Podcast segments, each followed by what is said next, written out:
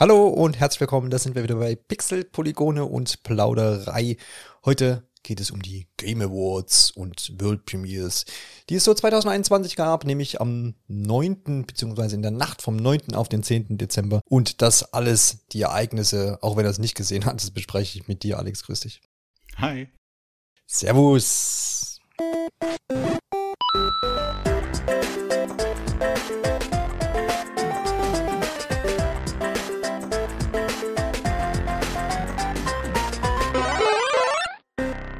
Eigentlich konnten wir uns ja so richtig freuen, denn seit zwei Jahren, wenn ich das richtig notiert habe, endlich mal wieder auf einer großen Livebühne mit Orchester, mit Gästen und allem Pipapo, was da zu sehen war.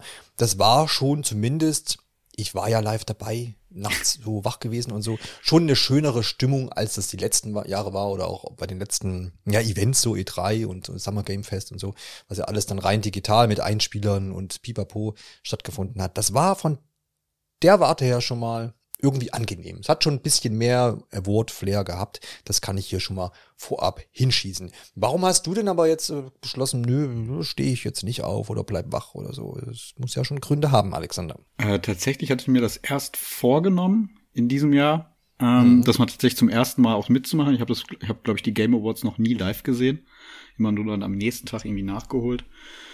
Ist aber, aber mir irgendwie noch privat was dazwischen gekommen ähm, und dann dementsprechend habe ich das dann kurzfristig quasi wieder auf Eis gelegt, die Pläne. Vielleicht nächstes Jahr, dass ich das dann mal schaffe. Allerdings, wenn ich dann auch ähm, mitbekomme, dass sich das so bis fünf, sechs Uhr morgens deutscher Zeit dann zieht, weiß ich auch nicht genau, ob ich dann das bis zum Ende wirklich tatsächlich gemacht hätte oder dann nicht auch ja frühzeitig ausgeschaltet hätte. Nachvollziehbar, ja. Also vielleicht kann man vorab ja auch mal so ein bisschen drüber sprechen, so zumindest mal kurz anreißen, wie das Ganze aufgebaut war und ob es denn sich gelohnt hat, quasi auch das anzuschauen. Wenn man jetzt nämlich Award-Shows im Kopf hat, dann guckt manch einer ja Award-Shows, Oscars oder Golden Globes mhm. oder sowas. Vor allem auch, vielleicht auch, klar wegen der Awards, ne? Das kann ich natürlich aber auch nachlesen. Ähm, aber eigentlich so die Magic Moments, finde ich, oft bei so Award-Shows, und da gehören leider die Game Awards bisher nicht dazu, ähm, sind ja diese ähm, Laudatoren oder die Leute, die dann einfach da vorne stehen und diese Preise kriegen und dann meistens emotional irgendwie reagieren oder irgendwas Lustiges von sich geben. Und dann sind es noch so die Shows drumherum, so ein bisschen irgendwie Music Acts, irgendwelche größeren, die dann da sind, zum Beispiel bei so einer Oscar-Nominierung, äh, Verleihung. Ja, und so das drumherum halt einfach, ne, so ein bisschen. Hm. Und das hast du ja bei den Game Awards eigentlich nicht. Man hat jetzt dieses Jahr, ich glaube, die Redezeit der, der Laudatoren, beziehungsweise auch der äh, Leute, die dann die Awards entgegengenommen haben vor Ort, war irgendwie auf eine Minute beschränkt oder sowas. Also das ist schon relativ knapp. Ich habe jetzt keinen Vergleich aktuell, wie das jetzt bei den Oscars ähm, aktuell wäre. Aber ja, da waren auch schon ein paar nette Gags so dabei, aber im Großen und Ganzen kann ich dir da jetzt nicht irgendwie, kann ich dir jetzt nicht sagen, oh Alex, da jetzt aber wach bleiben müssen, weil da ist das passiert und das lustig mhm. ist und da war der auf der Bühne völlig überraschend und so. Sie haben es so ein bisschen versucht, äh, war ja zum Beispiel aus Elden Ring, war irgend so ein komischer Topf. Das habe ich auf Twitter gesehen, ja, aber auch genau, nicht ganz verstanden, da fehlt mir genau. jetzt der Kontext. Ist da auf die Bühne ähm, manövriert, äh, manövriert worden und ähm, ja, hier und da der ein oder andere Gag, aber alles nix, wo ich sage, oh, da hat dann aber im Nachhinein die ganze das ganze Internet drüber gesprochen, über die krassen, krassen Sachen, mhm. die da passiert sind. Ne? Und dann ist es natürlich, man guckt, glaube ich, die Game Awards, wenn man sie guckt, wegen der Ankündigung, in der Hoffnung, dass da irgendwie eine krasse Katze aus dem Sack gelassen wird. Ähm, ja, und über die werden wir ja dann gleich anschließend äh, sprechen können, welche Katzen da so dabei waren. Ja, ich glaube, so ein paar Show-Acts hatten sie ja schon. Ne? Also das mhm. hatte ich im Vorfeld mitbekommen und dann auch nachher. Ich glaube, es gab so eine Kooperation zwischen Imagine Dragons und einem Orchester. Die haben einen Song aus Horizon, glaube ich, zusammengespielt. In einem besonderen Arrangement. Ähm, genau, ganz schön war auch. Sting war, glaube ich, da von Police. Das hatte ich irgendwann im Vorfeld mitbekommen. Das kann gut sein. ich mir tatsächlich. Da, also ich war echt die ganze Zeit. kurze Pause gemacht. Ja, ich war die ganze Zeit dabei, hab's mit Marco geguckt und es ist natürlich tatsächlich so, dass wenn man dann am News schreiben ist, so parallel noch für die, für, ja, die, für die, fürs Magazin, dass man dann ähm, bei den, gerade bei den Musikparts dann so sagt, ah, okay, jetzt kommt Musik, jetzt habe ich Zeit, so ein bisschen nochmal zu ja, recherchieren ja, und was Fall. zu tippen und so, ne? Das ist so, ein bisschen der Fall. Aber was ich zumindest eine schöne Performance war, fand, war die dieses Orchesters, die dann äh, kurz vor der Verleihung ähm, des Preises für das beste Spiel des Jahres. Nochmal aus allen Nominierten so die, die ein paar wichtige Stücke quasi, so ein, so ein Medley quasi da geboten haben. Das mhm. war ganz schön. Hat nochmal so die Stimmung angeheizt dann wirklich für diesen, für diesen Award dann am Ende. Jo.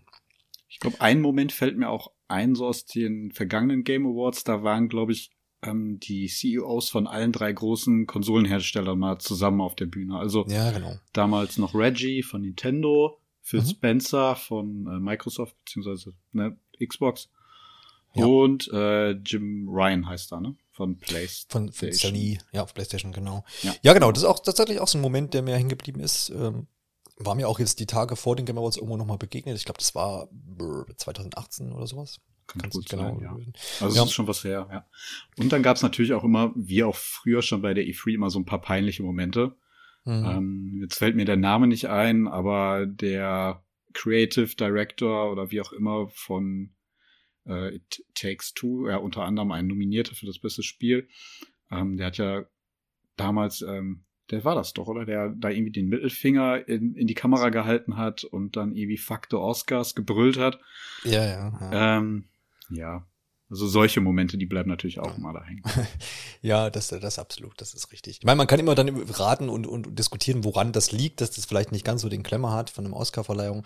Äh, ich ich glaube, maßgeblich ist einfach natürlich da, dass die Spieleindustrie jetzt nicht so viele Größen quasi da bieten kann. Klar, wir haben so ein paar Ikonen, wie der eben genannte, äh, oder auch wie ein Kojima, der ja auch immer wieder, ne, die, da, die, da, die damit auftauchen, entwederweise irgendwie krasse Sachen irgendwie an den Start bringen oder weil sie sich halt, wie jetzt ähm, der besagte Mann, den du erwähnt hast, äh, glaube Joseph Ferris heißt er, gerne mal in den Vordergrund spielen so, ne? Aber ist ja auch logisch, liegt ja auch am Medium. Ich meine, bei, bei, bei Filmen und Serien habe ich einfach Schauspieler und die sieht man alle und bei mhm. Spielen arbeiten ganz viele Leute im Hintergrund und die sind eben dann nicht berühmt in irgendeiner Art und ja, Weise. Wobei es ja auch eigentlich ganz schön ist, weil dann ähm, vielleicht die Kategorien und halt auch die Spiele selber einfach mehr im Fokus stehen, als dass sich das auf irgendwie einzelne Personen dann da irgendwie fokussieren würde.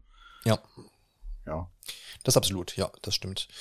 Alles in allem, ähm, wenn ich, wenn, wenn man es vielleicht mal so vergleichen kann ähm, mit dem Summer Game Fest, wo wir uns ja auch im August äh, drüber unterhalten haben in einer Episode anlässlich ähm, ähm, ja, E3-Konkurrent, wenn man so will, ist das ja so ein bisschen aufgezogen. Und da gab es ja auch eine Show, ähm, auf jeden Fall eine Steigerung, ja, was die Ankündigungen angeht, inhaltlich. Also da waren jetzt schon ein paar interessante, auch freudige Sachen dabei, womit man jetzt auch nicht gerechnet, gerechnet hat. Also das hat schon Stellenwert gehabt, würde ich sagen. Gehen wir ja dann auf, auf die Highlights auch gleich ein.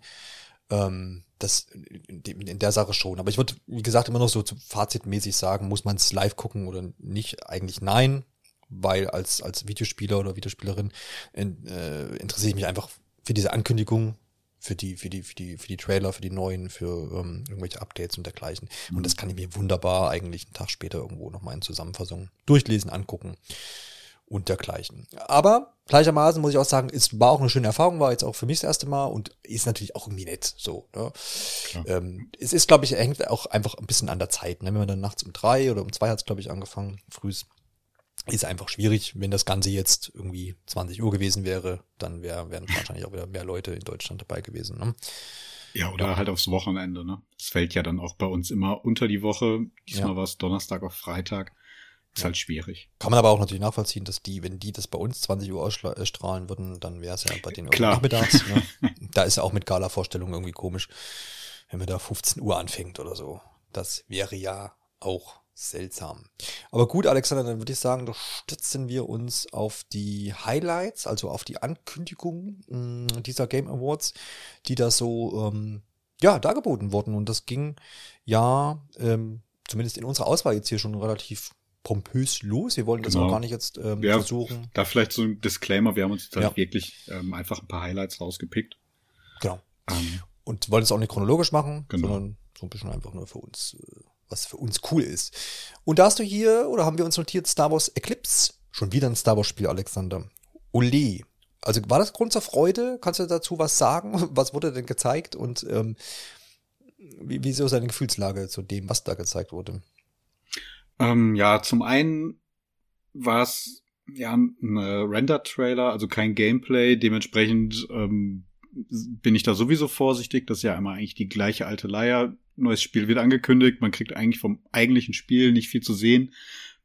maximal so ein bisschen die Stimmung vom Spiel vermittelt vielleicht, ähm, so das Setting, aber darüber hinaus ist natürlich noch alles offen. Ähm, was interessant bei Star Wars Eclipse ist, und das glaube ich, das, das war auch so die, ja, der diskutable Punkt an der Ankündigung ist, dass es von Quantic, äh, Quantic, Quantic Dream äh, entwickelt wird. Ähm, ja, dürfte vielen noch von äh, beispielsweise Heavy Rain bekannt sein. Ähm, zuletzt, das war Detroit Become Human. Also sehr storygetriebene Spiele, ähm, die jetzt eben auch ihr erst, also ein Star Wars Spiel entwickeln. Und ähm, das wird in der sogenannten High Republic Era spielen. Ähm, das ist innerhalb der gesamten Star Wars Geschichte mehrere tausend Jahre vor Star Wars Episode 1 ähm, angesiedelt. Ich hoffe, da werfe ich jetzt nichts durcheinander. Ich bin da jetzt nicht so ganz firm, habe mir das nur so ein bisschen angelesen. Also sollten da jetzt irgendwelche Star Wars-Fans zuhören, können sie mich gerne ähm, korrigieren. Ähm, naja, also auf jeden Fall ist es aber eine ja, Epoche innerhalb der Star Wars-Geschichte oder des Kanons, die bislang noch nicht weiter erkundet wurde, was erstmal ganz spannend ist, weil da einfach noch viel zu erzählen ist. Ähm, und von dem, was man so bisher von dieser Zeitepoche irgendwie innerhalb die äh, Star Wars Comics, Bücher und allem, was dazugehört, so gehört hat, ist das so ähm, ja die Hochzeit der Jedi gewesen im Endeffekt. Ja, äh, es ist so ein bisschen, ich kann es noch schwer einordnen. Ich fand erstmal den, den, den Trailer eigentlich sehr stimmungsvoll, war ja auch dann doch relativ lang für, für, so, für so einen Ankündigungstrailer, ne? ich glaube fast drei Minuten lang und ähm, hat ja viele Szenen äh, gezeigt, die einem so bekannt vorkommen, wenn man diese Star Wars Filme oder auch die Serien gesehen hat und einfach sehr sehr sehr sehr stimmungsvoll, schön, schöne Dramaturgie auch im Trailer selbst gehabt, also sollte man sich echt mal angucken. Ist einer der besten Trailer der Shows, würde ich sagen, tatsächlich. Aber klar, gleichermaßen äh, ich weiß nicht viel vom Spiel danach, ne? So, ähm, aber die Frage, die mir da, die ich mir da noch so ein bisschen stelle, aber das liegt wahrscheinlich auf der Hand, dass es darauf hinauslaufen wird, dass es ein ähm, ja, wenn es ein Quantic Dream Spiel ist, jetzt auch, vermutlich auch in die Richtung der Quantic Dream Spiele geht, oder? Also, dass ich so ein bisschen dieses Entscheidungsmoral, äh, viel Story hm, Ding so mit verankert habe. Also, oder sagst du, die machen jetzt hier irgendwie auf einmal, keine Ahnung, Open World eher nicht? Hoffe ich, weil das macht ja schon Ubisoft, das Dauerspiel. Ja, also es ähm, ist als Action-Adventure angekündigt. Hm. Ähm, was ja gut, dann ja. schon ziemlich dem widerspricht, was Quantic Dream bisher gemacht haben. Also wie du gerade gesagt hast, das waren halt rein entscheidungsgesteuerte Spiele, sehr viel geskriptet, einfach viel mit Quicktime-Events wurde da gearbeitet, weil immer die Story wirklich im Fokus stand.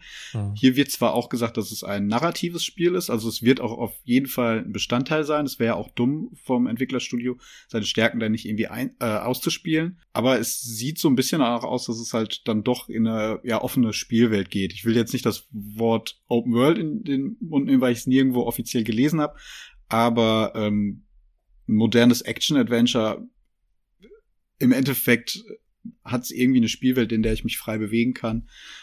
Vielleicht ist es halt dann dadurch, dass sie dann sehr narrativ unterwegs sind, vielleicht ein bisschen schlauchiger, aber ich würde jetzt so einfach vielleicht sagen, dass es so ein bisschen in die Rolle geht von ähm, Star Wars, wie hieß es, von EA, ähm, Fallen Order. Mhm. Ja, genau dass es vielleicht einfach so ein bisschen in diese Richtung gehen wird, was dann für Quantic Dream irgendwie auch so ein Novum sein wird, weil sie damit bisher noch gar keine Erfahrung gemacht haben.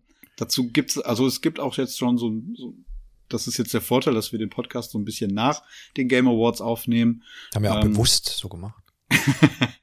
genau, es gibt jetzt schon so ein bisschen ähm, neue Infos. So will der ähm, ja, Freelancer Tom Henderson, der arbeitet unter anderem für IGN, so ein paar Insider-Infos irgendwie in Erfahrung gebracht haben. Und ähm, da kursieren aktuelle Meldungen, dass, dass dass Quantic Dream ähm, ja so die dieselbe Engine wie bei den bisherigen Spielen nutzen möchte, die aber halt auch gar nicht auf die Art von Spiel ausgelegt ist.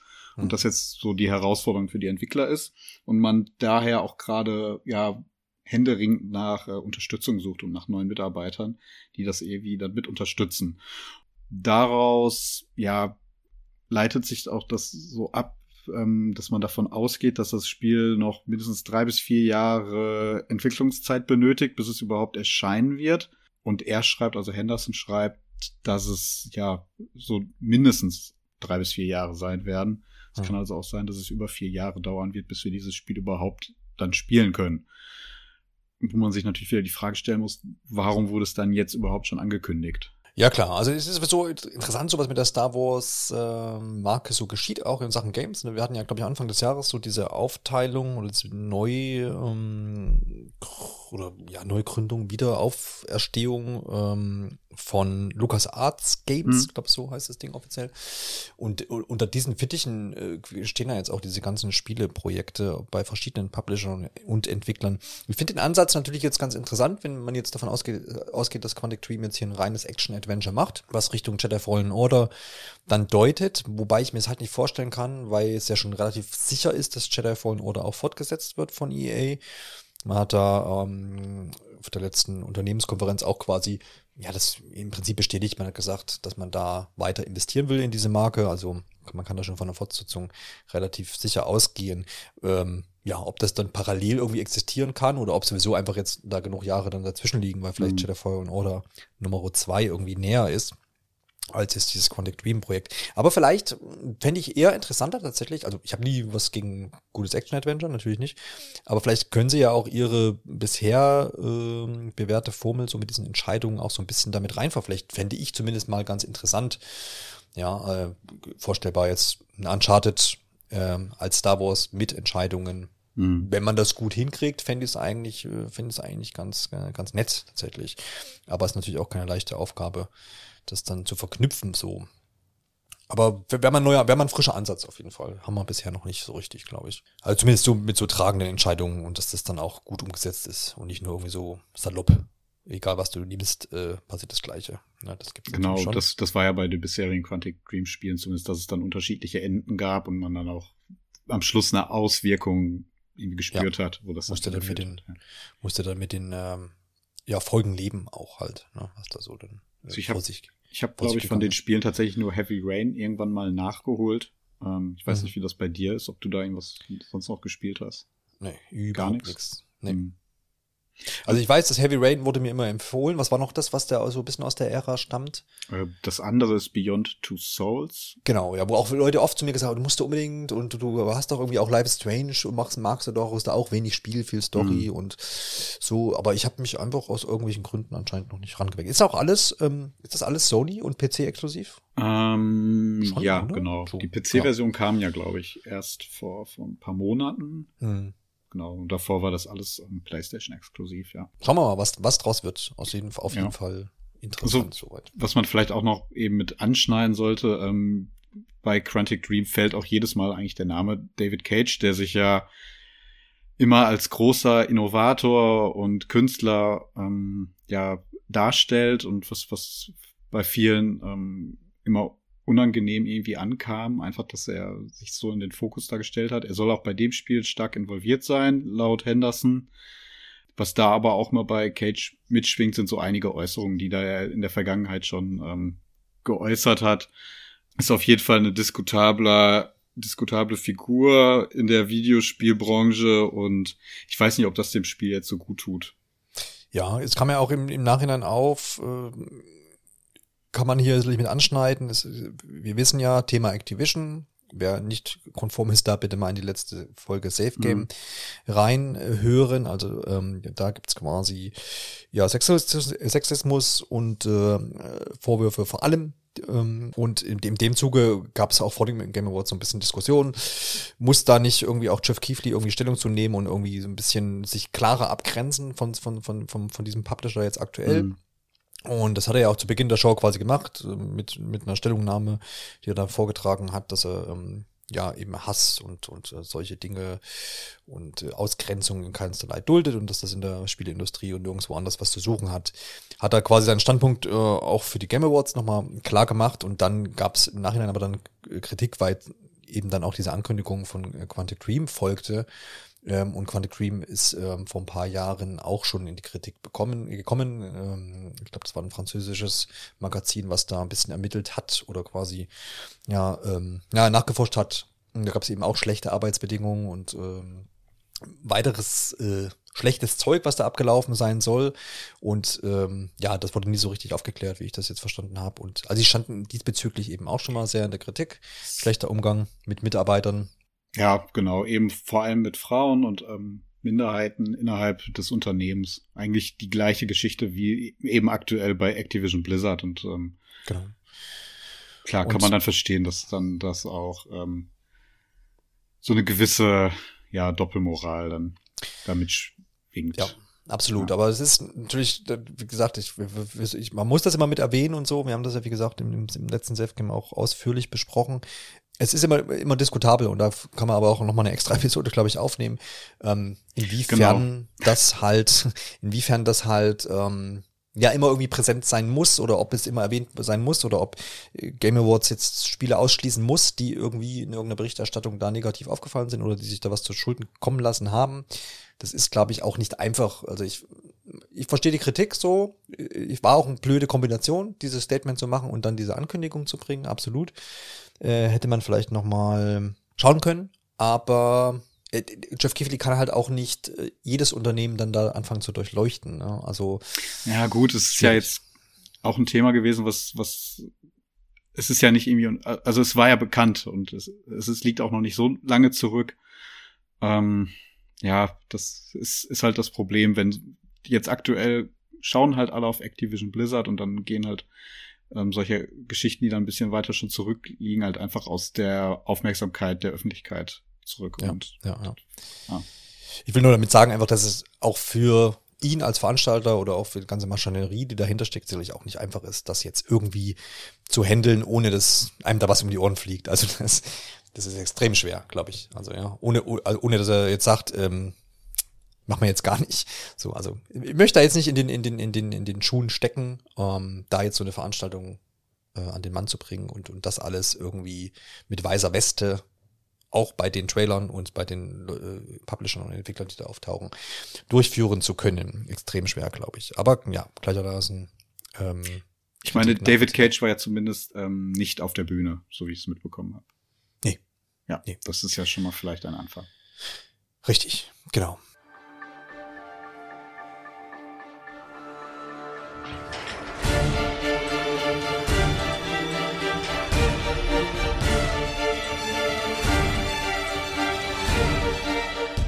Du hast mich jetzt auf, ne, auf dem völlig falschen Fuß erwischt. Awards gab es ja auch bei den Game Awards 2021. Und wir wollen uns mal die Kategorie rauspicken. Beste Story, meine Damen und Herren. Ganz kurz die Nominierten. Deathloop, It Takes Two, Life is Strange, True Colors, Marvel's Guardians of the Galaxy und Psychonauts 2. Ich muss zugeben, ich habe nur ein Spiel davon gespielt. Und das war welches? Uh, It Takes Two. Natürlich. Zufälligerweise mit dir. Hast, hast du mit mir gespielt. Ja. ja. Ganz vergessen. Ja, wir hatten gewonnen, Alexander. Hättest du das Ach, denn Quatsch, nee, Met Metroid Dread war ja auch dabei, ne? Nee, nicht bei der bester Story. Ach so, das, nee, das hat nee, doch keine genau. gute Story. Mensch. Da bin ich jetzt gerade durcheinander gekommen. Gut, ich sage jetzt den Gewinner, du willst da nicht. Marvels Guardians of the Galaxy hat das Ding an sich gerissen. Und naja, ich, hab, ich kann das schwer einschätzen. Ich habe von den Spielen äh, It Takes Two gespielt, Life is Strange und Psychonauts, aber nicht fertig. Ähm, und ich weiß, als es präsentiert wurde, diese, diese Nominierten, habe ich gedacht, naja, okay, Life Strange könnte, Psychonauts auch nicht verkehrt, Marvels habe ich halt nicht gespielt. Und ähm, Marco hat es zum Beispiel gespielt und auch gesagt, wird bestimmt das. Und äh, dafür wird es ja auch gelobt, das Spiel, für, für die mhm. wirklich durchgezogene und auch unterhaltsame Story. Deswegen auch, würde ich jetzt einschätzen, nicht unverdient, dass dieses Spiel jetzt hier den Story Award bekommen hat. Ist auch immer nicht so einfach, glaube ich, so sich da dann festlegen zu können. Es hätte gleichermaßen auch, glaube ich, Life is Strange oder wie gesagt Psychonauts verdient. Bei It Takes Two, vielleicht können wir da ja so was sagen. Ich weiß nicht, ist es für dich ein, eine herausragende Story, die einen Award verdient hätte? Oder überhaupt nominiert hätte sein sollen? Also ich finde, wir beide dürfen da eigentlich gar nichts zu sagen. Weil ich mich nee, gut daran also, erinnern kann, dass wir ab einem bestimmten Punkt halt diese ganzen Story-Sequenzen einfach übersprungen haben. Was? Das kannst du doch nicht vor all den Leuten hier sagen. also, doch, ich, ich finde, das muss, da muss man einfach so fair sein. Ähm, Absolut. Ich liebe diese Transparenz, die du hier versuchst, äh, oben zu halten. Ja. Nee, ähm, Einer muss ja. Weiß ich nicht. Also ich, ich hatte das Gefühl, als wir es gespielt haben, wir beide hatten äh, schnell verstanden, worauf es hinausläuft. Ja. Ähm, und wir waren irgendwie auch unter Zeitdruck. Absolut. Wir, hatten ja einfach keinen Bock, miteinander zu spielen. in der kurzen Zeit. Wir wollten es einfach durchbekommen, irgendwie ja, ab einem ja. bestimmten Punkt und haben dann halt wirklich einfach ein paar Zwischensequenzen ja. übersprungen. Ich glaube, gegen Ende, die haben wir uns dann wieder angeguckt. Aber ähm, ja. Ja, absolut. Also, absolut. Ähm, Guardians of the Galaxy, der Transparenz wegen, habe ich hier auch schon liegen. Und äh, habe ich mir so für den Weihnachtsurlaub vorgenommen, da dann mal reinzuschauen. Und ich kann mir gut vorstellen, dass das so storymäßig auch tatsächlich überzeugt. Zumindest die Charaktere geben halt einiges dahin her. Ja, das glaube ich, glaube ich eben auch. Ich habe es mir auch schon jetzt vorgemerkt, weil es dann doch so viele Lobpreisungen bekommen hat. Und wie gesagt, das bekommt man dann bestimmt auch hier und da mal für einen vergünstigteren Preis. Wir haben uns als nächstes ausgesucht eine Ankündigung aus dem Hause Focus Home Interactive. Nämlich äh, A Plague Tale Requiem, wo ich mich sehr, sehr drüber gefreut habe. Ich habe noch vor dem, vor der Ausstrahlung, bevor es losging, zum Marco gesagt, äh, ja, das hatten sie doch vorher, Jahr, glaube ich, enthüllt.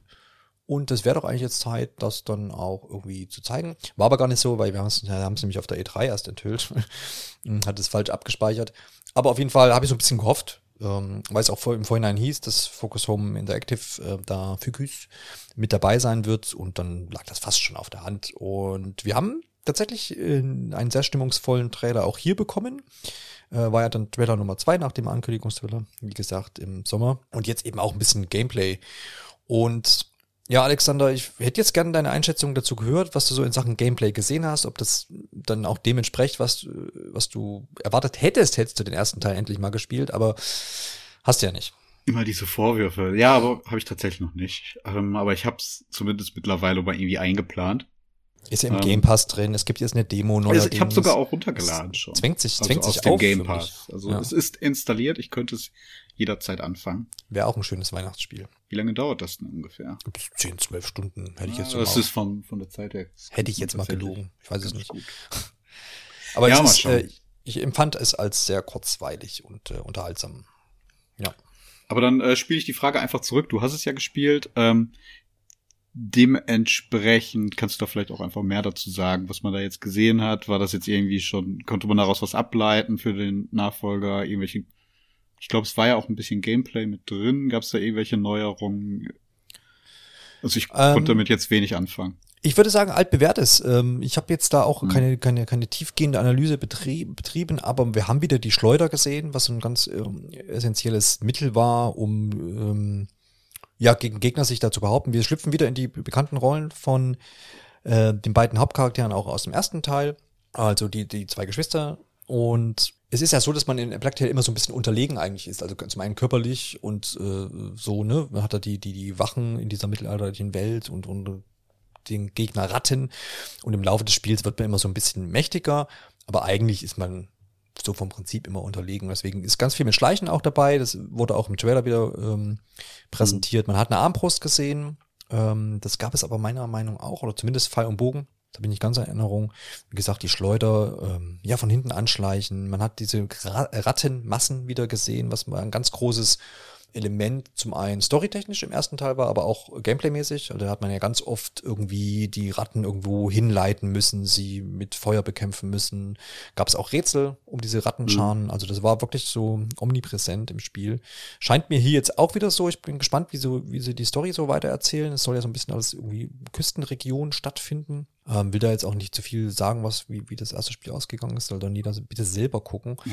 Das lohnt sich auf alle Fälle. Schließt aber jetzt auch irgendwie direkt an den ersten Teil an, oder? So vermute ich, ja. Also macht, mhm. würde Sinn machen. Also kann, kann, man, kann man tun. Also so was die, was die ähm, Charaktere auch ausmacht, die sind beide einfach ein bisschen geältert, gealtert, aber ähm, nicht Wesen, also der, der kleine Hugo hat jetzt noch kein Bart oder so. also der ist noch in jungen Jahren und das wird halt dann interessant, wie sie das äh, so ein bisschen fortführen. Weil eigentlich mhm. das Problem der Ratten war eigentlich so ziemlich abgehakt. Deswegen, okay. äh, äh, die scheinen ja dann irgendwo wieder aufzukommen. Und das wird natürlich sicherlich dann in Requiem erklärt. Erscheint nächstes Jahr für alle gängigen Systeme. Alles, ne? Genau, landet gleich im Game Pass, was mich natürlich persönlich freut, weil das hat da hat ja ernsthaft, weil das hat ähm, Microsoft glaube ich ganz geschickt gemacht, weil das ist natürlich so ein Spiel, was ähm, storylastig, ne, Action Adventure schlägt gut in eine gute Kerbe, wird jetzt natürlich auch dann gut ähm, vermarktet werden, zusätzlich wahrscheinlich nochmal auch durch Microsoft. Ähm, haben sie einen guten Einkauf gemacht, würde ich mal sagen, so, weil um ihr Repertoire einfach jetzt aufzufüllen für nächstes Jahr, was, was jetzt diese, diese Lücke vielleicht, die da bei denen entsteht, ähm, aufzufüllen. Absolut. Das ja. erscheint ja sogar als Cloud-Version für die Switch, ne? Auch das? Hm. Dort werde ich es aber nicht spielen. Aber ja, wird gemacht. Nee, sollte man wahrscheinlich auch nicht, wenn man die Möglichkeit hat, es anders zu spielen. Aber ja, es ist natürlich schön, dass es ja. so, so breit gestreut halt einfach veröffentlicht wird. Ja, ja, ja. Ähm, Absolut. Ja, aber hatte jetzt auch auf mich den Eindruck gemacht, auch als es schon angekündigt wurde. Ich meine, der erste Teil, der war von 2019, ja. meine ich. Ja. Ähm, hätte mich jetzt auch gewundert, wenn man da jetzt anfangen würde, das Gameplay komplett umzukrempeln. Also das, ja. das scheint halt einfach so ganz typisch. Wir, wir bringen jetzt halt zügig die Fortsetzung. Das Spiel ist noch in, sag ich mal, noch in, ja, aller Munde. Es ist zumindest noch vielen Begriff. Ist noch sehr präsent und ähm, auf den Erfolg davon möchte man jetzt halt zügig aufbauen und ist ja, ja auch vollkommen okay. Ja. Ähm, sofern man denn da auch wirklich noch was zu erzählen hat. Aber so wie ich das jetzt von deiner, ja, Einordnung so vernommen habe, scheint das ja auch gegeben zu sein. Ja, absolut. Und ähm, wie gesagt, guckt alle mal rein in diesen, in diesen ähm, ersten Teil. Wie gesagt, da gibt's jetzt auch eine Demo. Seit jetzt, glaube ich, bei den Game Awards haben sie dann dort zwar nicht angekündigt, aber es wurde dann danach irgendwie wohl mit freigeschalten. weiß nicht, wie umfangreich die ist wird natürlich bei so einem doch storylastigen Spiel interessant sein, was sie da für eine Demo zurechtgeschustert haben, ob sie da mitten einen irgendwie ins Spiel stecken oder man einfach so den Anfang des Spiels erlebt. Ähm, sicherlich interessant. Aber ich glaube, schaue ich doch mal rein. Äh, schau, schau, genau, schau doch mal in die Demo. Vielleicht ähm, lasse ich es auch lieber dann, dann, dann äh, da bitte einfach mal reingucken. Weil es stand wirklich zum einen für die Story, ne, das nochmal so als positiver Punkt vom ersten Teil und aber auch fürs Gameplay, was sehr, sehr abwechslungsreich war und immer so ein bisschen erweitert wurde. Und das war alles sehr, sehr klug angelegt. Also hat mich, hat viele Leute damals überrascht und ich habe es jetzt nicht 2019 gespielt, dann auch, sondern erst jetzt, glaube Anfang diesen Jahres oder Ende, Ende letzten Jahres und hat mich da auch sehr, sehr positiv überrascht. Hat mich auch mh, mm, oft an The Last of Us erinnert, nicht auch jetzt gar nichts zu vergleichen mit, mit der Größe und des, das, das ähm, ja, so mäßig. Also das eine ist dann eher schon ein kleinerer Titel. Last of Us natürlich viel größere Nummer, aber so dieses auch diese Interaktion mit den mit den anderen Charakteren, mit denen man unterwegs ist, man ist auch oft zu zweit unterwegs und sowas und das war natürlich auch ähm, eine Sache, die mir dann gut gefallen hat. Das weiter im Auge haben oder erstmal Teil 1 spielen, das auf jeden Fall. Ich glaube, ich habe jetzt hab's jetzt ein paar Mal mhm. gesagt. Ja.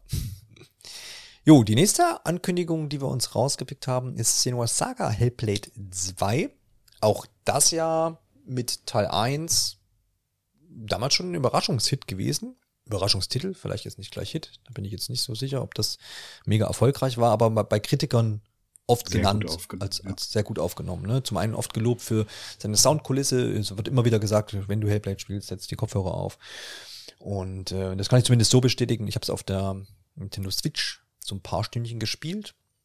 Und da hat es auch was hergemacht, das auf jeden das Fall. Ist kein Cloud-Titel da, ne? Das wurde komplett. Das komplett wurde geportet, ja. Und auch gar nicht schlecht. Also, das, das ist ein, ein guter Port auf jeden Fall. Mhm. Kann man, glaube ich, schon empfehlen. Ich, also, da habe ich jetzt nichts feststellen können, so aus meiner Erinnerung jetzt zumindest. Und ähm, ja, auf jeden Fall ein schöner Trailer, oder, Alexander? Also, das war ja dann doch wieder relativ pompös. Äh, definitiv. Also, einer der besten Trailer so von Videospielen, die ich inszenatorisch so seit langem auch irgendwie gesehen habe. Also, um das so ein bisschen kurz zusammenzufassen, ich habe also zum einen vielleicht vielleicht kann jemand, der das äh, den ersten Teil gespielt hat, auch besser einordnen, was man da jetzt gesehen hat, rein von der Handlung her vielleicht. Ähm, das kann ich jetzt an der Stelle Schwierig. nicht. Aber weil, ich kann weil, zumindest beschreiben, was ich gesehen ja. habe. Ich hack da trotzdem kurz ein, weil es da dann passt, weil eigentlich haben, sagen, sagt die Mehrheit der Leute, sie können sich keinen zweiten Teil vorstellen. Also deswegen oh. kann man, glaube ich, auch schlecht ah, okay. einordnen. Ja, aber das macht ja während, auch spannend dann. Während der Ausstrahlung gesagt zu Marco, ähm, was, gegen wen, was? Ich kann es jetzt nicht. Schwierig, mhm. aber das, man lässt sich dann natürlich auch noch äh, offen, ja. Okay. Ähm, ja, auf jeden Fall, also man sieht Senua zusammen, ja, mit, mit ihrem Stamm in einer Höhle. Und man sieht so aus der Ferne, wie sich da ja ein, ein Riese oder ein äh, Titan oder wie auch immer man diese Kreatur nennen möchte, da so, so lang zerrt. Er kann nicht laufen. Also ich, wo ich erst gedacht habe, das liegt einfach daran, dass die Höhle dann also zu, zu klein ist und er sich ja. da halt so durchziehen muss. Ähm, und der, der legt sich dann da irgendwo hin und naja, dieser Stamm ähm, möchte auf jeden Fall diesen Riesen ähm, ja ähm, jagen oder oder töten. Wahrscheinlich, weil er einfach eine Bedrohung für das Dorf darstellt. Das habe ich jetzt da so raus entnommen. Und sie fangen an, ihn eben mit, ja, mit Pfeilen und mit Speeren zu bewerfen, die und äh, versuchen ihn zu entzünden. Ähm, das läuft aber ja ziemlich schief. Ähm, sie werden immer weiter aus dieser Höhle rausgedrängt. Und der zieht sich halt die ganze Zeit so hinterher und das, das ist irgendwie sehr beklemmend alles. Ähm, was man da vielleicht auch noch mal hervorheben sollte, ist auf jeden Fall das Voice Acting. Das ist mir da auf jeden Fall schon sehr, ähm, ja, also das, das fand ich, fand ich sehr beeindruckend. Das hat schon einiges, also der Stimmung auch einfach noch mal, dieser beklemmenden Stimmung einfach noch eine Menge dazu getan. Also sie schreit da auch richtig verzweifelt und ähm, man kauft es den Figuren da halt auch einfach ab. Und dabei gibt's dann halt auch noch sehr gute Kamerafahrten, also es ist innerhalb dieser Höhle. Ähm, die Kamera folgt eigentlich die ganze Zeit Senua, die dann vor diesem Riesen dann wegrennt, der sich die ganze Zeit aber auch nur mit beiden Armen da hinterher zieht. Also er läuft nicht, ähm, sondern schlägt halt einfach mit den Armen um sich herum. Und ähm, das geht halt auch so weit, dass sie bis aus der Höhle rauskommen und im Endeffekt alles, was sie versuchen, bringt überhaupt nichts. Also der, der, der Riese scheint überhaupt nicht auf diese Pfeile anfällig zu sein oder auf die Speere und folgt ihnen halt immer weiter. Und ich glaube, es endet dann halt auch im Endeffekt damit, dass sie dann ähm, ja mehr oder weniger von diesem Riesen konfrontiert ist, weil sie dann irgendwie hinfällt. Und ähm, die beiden blicken sich dann halt mehr oder weniger in die Augen und dann ist, glaube ich, der Trailer auch zu Ende gewesen ich das jetzt noch richtig in Erinnerung habe. Ja, aber vor allem die Stimmung fand ich da sehr beeindruckend. Also Kamerafahrten, das Voice Acting, ähm, Spielerei mit dem Licht, die Effekte, äh, das, das sah schon alles sehr, sehr vielversprechend aus, so dass ich auch da wirklich jetzt richtig Lust habe, ähm, vorher dann nochmal den ersten Teil zu spielen und ähm, dann eben auch, wenn der zweite Teil rauskommt, dann da direkt dabei zu sein. Das wird ja dann auch wohl im Game Pass wahrscheinlich Tag eins dabei sein.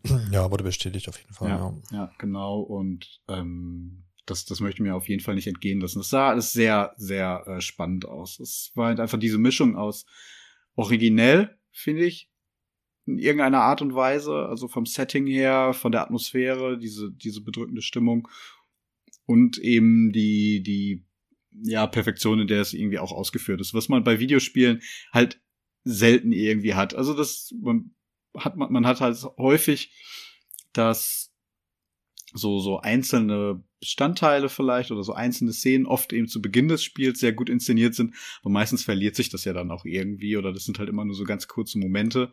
Ähm, da gibt's wenige Spiele, die da glaube ich so eine Ausnahme darstellen, die das so perfekt über ein ganzes Spiel glaube ich ziehen können und ähm, das sah schon sehr sehr perfekt aus. Ja. Sehr filmisch ganz interessant da ist auch, weil, wie gesagt, ich habe das ähm, Spiel nicht abgeschlossen auf der Switch und ich äh, habe es mir jetzt auf jeden Fall nochmal vorgenommen, auch im Zuge, ne, wie das immer so ist, wenn so eine Nachfolge angekündigt wird, dann guckt man sich gerne nochmal den Vorgänger an oder nimmt es sich zumindest mal vor. Und das wurde auch jetzt, glaube ich, im Sommer diesen Jahres nochmal ähm, enhanced quasi auch für Konsolen und PC. Und da hat nämlich das Studio, also eigentlich Entwickler ist ja Ninja, Ninja Theory und das mhm. äh, Studio, was aber diesen Switch-Port gemacht hat, ähm, hat auch diesen, diese Enhanced-Version gemacht und hat da nochmal ordentlich ähm, nachjustiert so und, und neue ähm, ja, Oberflächeninhalte und, und Texturen teilweise auch irgendwie einfach in besserer Qualität abgeliefert, Framerate und dergleichen.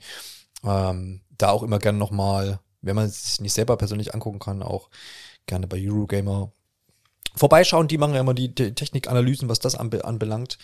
Und es lohnt sich auf jeden Fall, glaube ich, wenn man jetzt irgendwie einer der neuen Konsolen hat oder einen leistungsfähigen PC, dann diese, äh, diese Enhanced-Version sich dann anzugucken, wenn man da noch mit reingucken will. Mhm. Ansonsten das Spiel, wie gesagt, wird von vielen Leuten und Kritikern sehr empfohlen für, für seine Stimmung und dergleichen, du hast es ja auch erwähnt. Und eben auch für die Thematik, die da behandelt wird. Ne? Also es ist jetzt ähm, sicherlich kein typisches irgendwie Action-Adventure, Mystery-Game, was auch immer, sondern ähm, da geht's auch ein bisschen emotional zur Sache und ein bisschen tiefgründiger, ohne dass man das vielleicht auch gleich erwarten würde, wenn man das jetzt vorher nicht schon mal irgendwie gelesen hätte. Deswegen äh, ja auch umso interessanter, wie jetzt dann diese, diese Saga fortgesetzt werden wird. Es gibt ja noch keinerlei Release-Zeitraum oder Termin. Also kann es auch schwer einschätzen, wie man, wie weit man da ist. Ich glaube, es war im Sommer, wo man sich da mal geäußert hat, dass man im Moment so im Englischen sagt man Slices vom, zum Spiel anlegt quasi, also so Querschnitte, ne? Ähm, sicherlich auch, um das halt präsentieren zu können, wie es jetzt auf dem Game Awards ähm, mhm. war, wie, inwiefern das jetzt dann noch dauert, das alles zusammenzufügen und dann eben Content ins Spiel reinzubringen. Ähm, das wird sich dann herausstellen. Ich glaube, das ist kein, kein, kein Titel für 2022. Da ist ja auch bei Xbox schon, das fühlt sich, glaube ich, relativ äh, gut. Und man muss ja da auch bedenken, dass da im nächsten Jahr im November Starfield an, an, an, ansteht. Also ich sehe da jetzt irgendwie Hellblade noch nicht. Vielleicht ist aber auch so kein Titel so fürs Weihnachtsgeschäft, glaube ich. Nee, vielleicht ist es eher so ein Anfang 2023 oder sowas. Wer weiß. Also Anfang oder Mitte des Jahres wahrscheinlich dann kann man jetzt hier wirklich. Wenn es wirklich 2023 ist oder sich das nicht sogar noch weiter verzögert. Also ja. es, es wirkt halt einfach wirklich nach so einem Prestigeprojekt für mich gerade. Mhm. Ähm, was ja dann auch Sinn macht, dass Microsoft dann da halt einfach zugeschlagen hat und gesagt hat, ja. okay, das äh, kommt jetzt bei uns. Mhm. Ähm, scheint ja auch so als, vielleicht ist das auch wieder nur vor, ver, vernebelte Wahrnehmung, aber es scheint mir so ein bisschen, als würde Microsoft ähm, den, den, den Studios da relativ gut Zeit einräumen, so ein bisschen macht zumindest den Auftrag. Also genau. Also mit, mit, mit verfrühten Ankündigungen oder äh, Termin ähm, Festlegung ist man ja bei, bei Halo 4 ist ja dann schon so ein bisschen auf die Schnauze gefallen. Und das Jahr hat ja da auch sehr gut getan. Ich habe so ein bisschen das Gefühl, dass äh, Microsoft da eben Geld und Zeit äh, dann ein bisschen lockerer sitzen hat. Ja, ich glaube auch. Also wirklich, weil, also es wird ja einen Grund geben, dass man da zugeschlagen hat. Hm. Und wenn man das halt jetzt als eine der großen Marken da platzieren möchte und eben als Prestigeprojekt, was vielleicht auch sich mit, mit anderen großen Sony-Marken irgendwie messen kann. Ja. Und top da für mich immer äh, Last of Us. Ähm, wenn das in der Liga halt vielleicht auch sogar mitspielen möchte, ähm, dann bleibt ihnen nichts anderes übrig, als denen da die nötige Zeit zu geben. Ansonsten wird das nichts.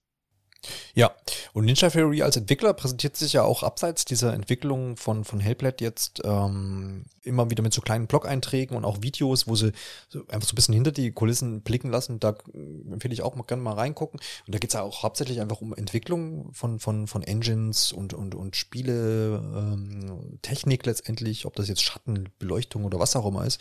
Ganz viele Themen werden da angerissen, wo die auch einfach so nach außen hin so ein bisschen ähm, sich schon als top-notch, was Sachen jetzt Technik angeht, irgendwie darstellen. So, ne? mhm. ne? als würden sie das meiste rausholen wollen ähm, und da irgendwie auch das auf eine neue Ebene bringen wollen. Ob das jetzt alles schon auf Hellblade zutreffen wird oder ob das noch so ein bisschen dann äh, auch in Richtung Zukunft ge geblickt ist, kann ich jetzt nicht einordnen, aber zumindest will man sich da auf jeden Fall qualitativ nochmal eine ganze Ecke stärker aufstellen als jetzt bei Hellblade 1, was ja jetzt kein Grafikbrett sonst sondergleichen war, ja, das muss man ja auch sagen. Mhm. Das heißt, da wird man schon nochmal eine andere Hausnummer jetzt erwarten können. Dank Microsoft sicherlich auch. Also das ohne die wären sie wahrscheinlich jetzt nicht in der Größenordnung, wie sie dann jetzt sein wollen, muss ich natürlich auch erst bestätigen, dass sie das dann auch erreichen mit ihrem Spiel hier. Absolut. Was da noch ganz spannend ist, ähm, das Spiel wird wohl mit der Unreal Engine 5 auch schon entwickelt. Also das, das spricht da auch einfach nochmal, was du gerade gesagt hast, damit rein, dass man da technisch halt ganz vorne mitspielen möchte, ja. Ja, absolut. Und auch äh, allein das deutet natürlich ein bisschen darauf hin, dass das auch noch ein bisschen Zeit äh, dauern wird. Ne? Ja, wobei es wurde halt auch schon 2019 angekündigt, übrigens auch mhm. bei den Game Awards. Wahrscheinlich halt auch einfach wahnsinnig früh. Da war das wahrscheinlich noch in so einer Konzeptphase, kann ich mir vorstellen.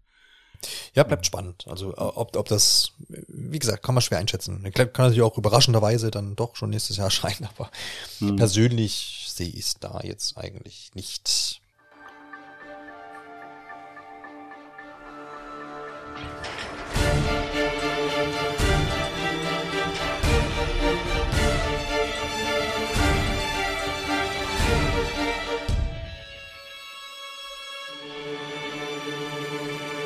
Bestes Multiplayer-Spiel ist jetzt an der Reihe, Alexander. Und was hätte es anders sein können und werden als It Takes Two? Hast du dich doch auch gefreut, als du das gelesen hast, oder? Ja, wenig überraschend, oder?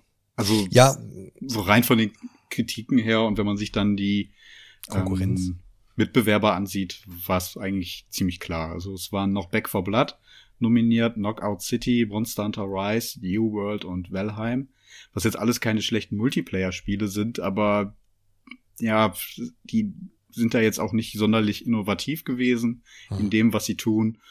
Ähm, da ist It Takes Two einfach mit dieser, ja, komplett kompromisslosen Fokus auf den Multiplayer und eben die Story im Multiplayer, die man gemeinsam durchlebt, dann doch das, ja, einzigartigste Spiel in dieser Auswahl gewesen. Und, ähm, auch weil es ein totaler Kritiker, Kritikerliebling war, auch von den Spielern eigentlich sehr gut angenommen wurde.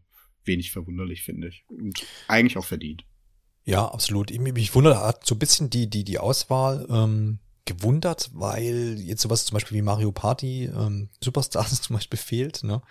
Das hat man zwar dann im Bestes Familienspiel nochmal nominiert gehabt, aber auch da hat es nicht gewonnen. Da hat auch It Takes Two gewonnen.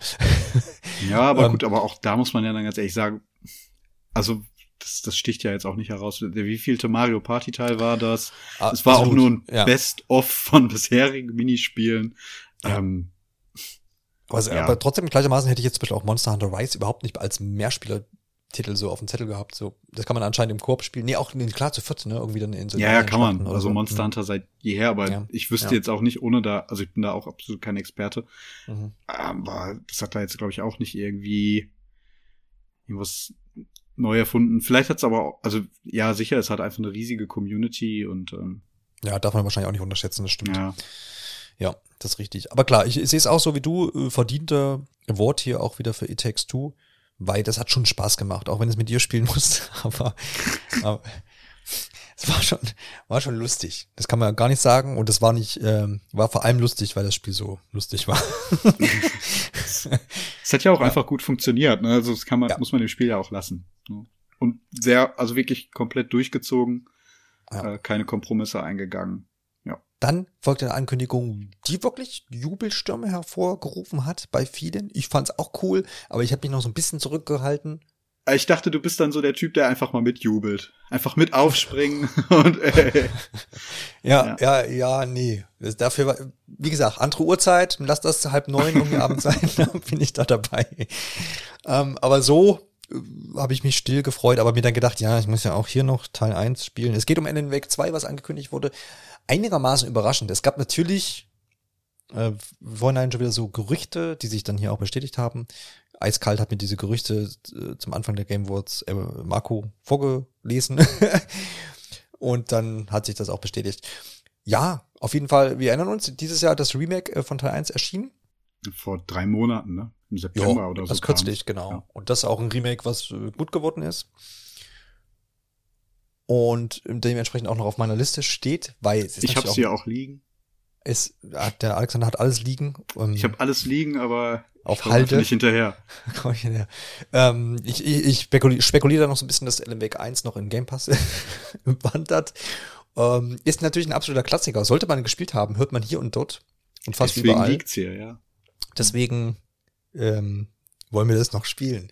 Und natürlich ist dann, ja, wie kann man sich dann freuen über Teil 2, weil man, obwohl man Spiel Teil 1 noch nicht gespielt hat, hat ne? Jetzt, jetzt bräuchten wir hier einen Einspieler von jemandem, der es schon gespielt hat.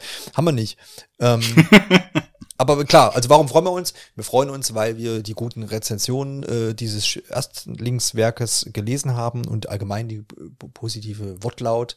Der ähm, Martin hat's äh, gespielt, hat er in der letzten Folge Safe Game mit erwähnt. So am Rande Ne? Bei was haben wir zuletzt gespielt? Und ah, der ist auch positiv hervorgehoben. Was soll man da machen? Wenn Martin schon sagt, man soll das spielen, dann machen wir das halt mal, Alexander. Und dann mhm. ähm, können wir zumindest jetzt noch einordnen, wie unerwartet fandst du denn jetzt diese, diese Ankündigung? Hast du jetzt, sagst du, ne, es war eiskaltes Marketing-Kalkül, weil Remaster erschienen und jetzt ja. drei Monate später. Ja, also ich, ich finde es jetzt ehrlich gesagt echt nicht überraschend. Ich war mir jetzt auch gar nicht so sicher, ob es nicht irgendwie schon bestätigt war.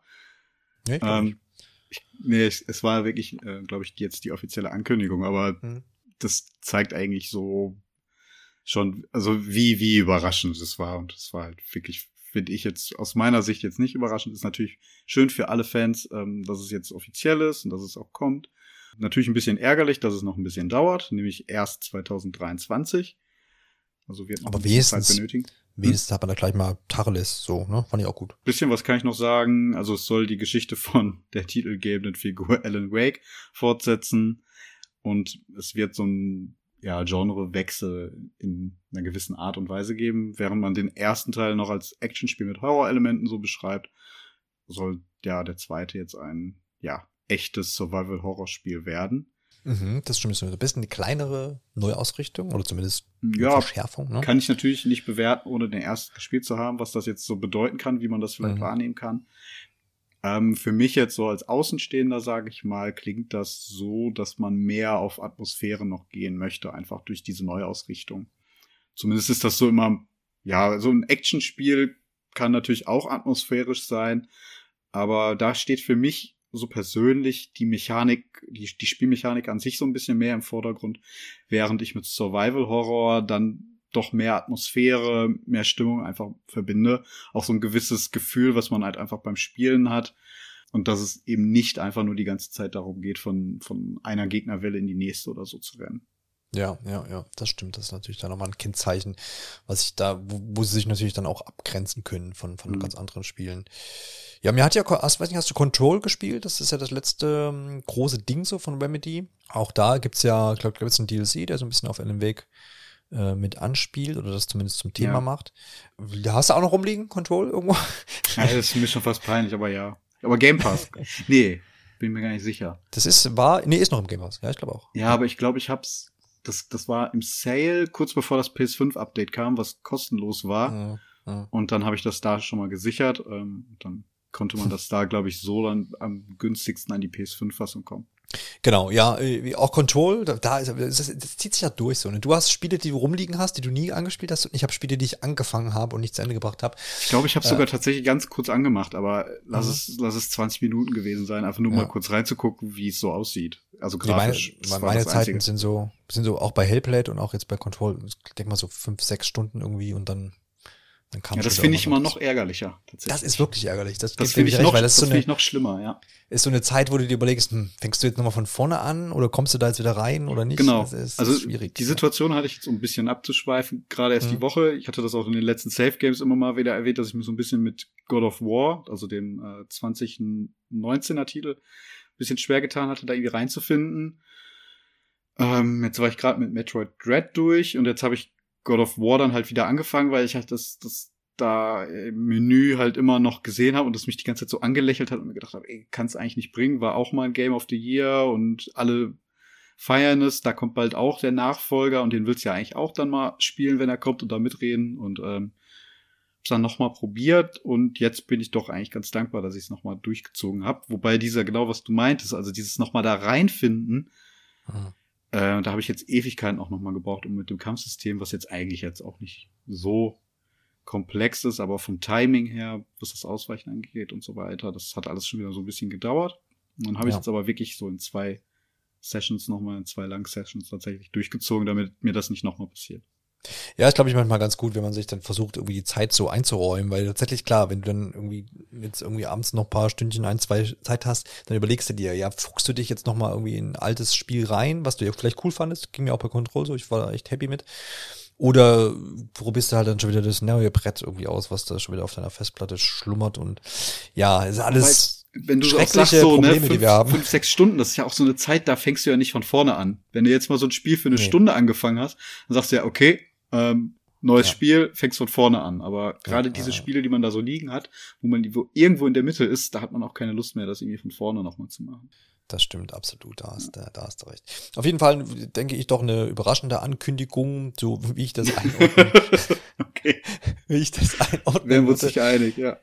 Äh, ja, ja. Ne, weil mir war gerade irgendeine Parallele eingefallen, wo ich dachte, ach so, genau, nehmen wir jetzt mal zum Beispiel. Ähm, man hätte ja, wenn du jetzt sagst, das war alles Kalkül, ja, nee, es war sicherlich Kalkül, aber nehmen wir mal an, das würde man sich ordentlich auch bei anderen Publishern zum Vor äh, Vorsatz nehmen, ja, wie wir das heute jetzt hier bei Remedy äh, oder äh, bei Remedy jetzt ähm, erlebt haben. Dann müsste ja quasi vor der Ankündigung von, von Metroid Prime 4 die Trilogie nochmal im HD Remaster erschienen worden sein.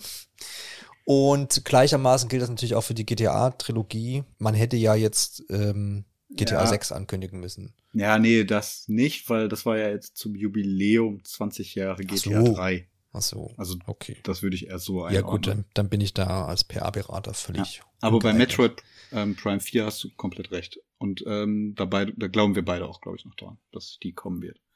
Weil Die alles HD, andere ähm, macht keinen Sinn. Die Trilogie? Ja. Also wenn das, wenn das storyseitig da irgendwie drauf aufbaut und jetzt nicht noch irgendwie umbenannt wird in Metroid Prime Reborn, irgendwas. Strategiespiel. Dass das so ein Soft-Reboot wird der Reihe, ja. ähm, mhm. sondern wirklich eine echte Fortsetzung, dann müß, müssen sie irgendwie auch eine Möglichkeit bieten, da irgendwie nochmal mit reinzukommen. Weil sonst kaufen es wirklich nur die Leute, die es auch früher schon gespielt haben, glaube ich. So ist es. Genug von einem Weg. Gehen wir weiter in die Matrix, Alexander. Und zwar mit äh, The Matrix Awakens. War vorher schon angekündigt, dass es da was geben wird. Es wurde auch angekündigt, dass es eine spielbare Erfahrung, Gameplay Experience geben wird äh, zu Matrix Awakens.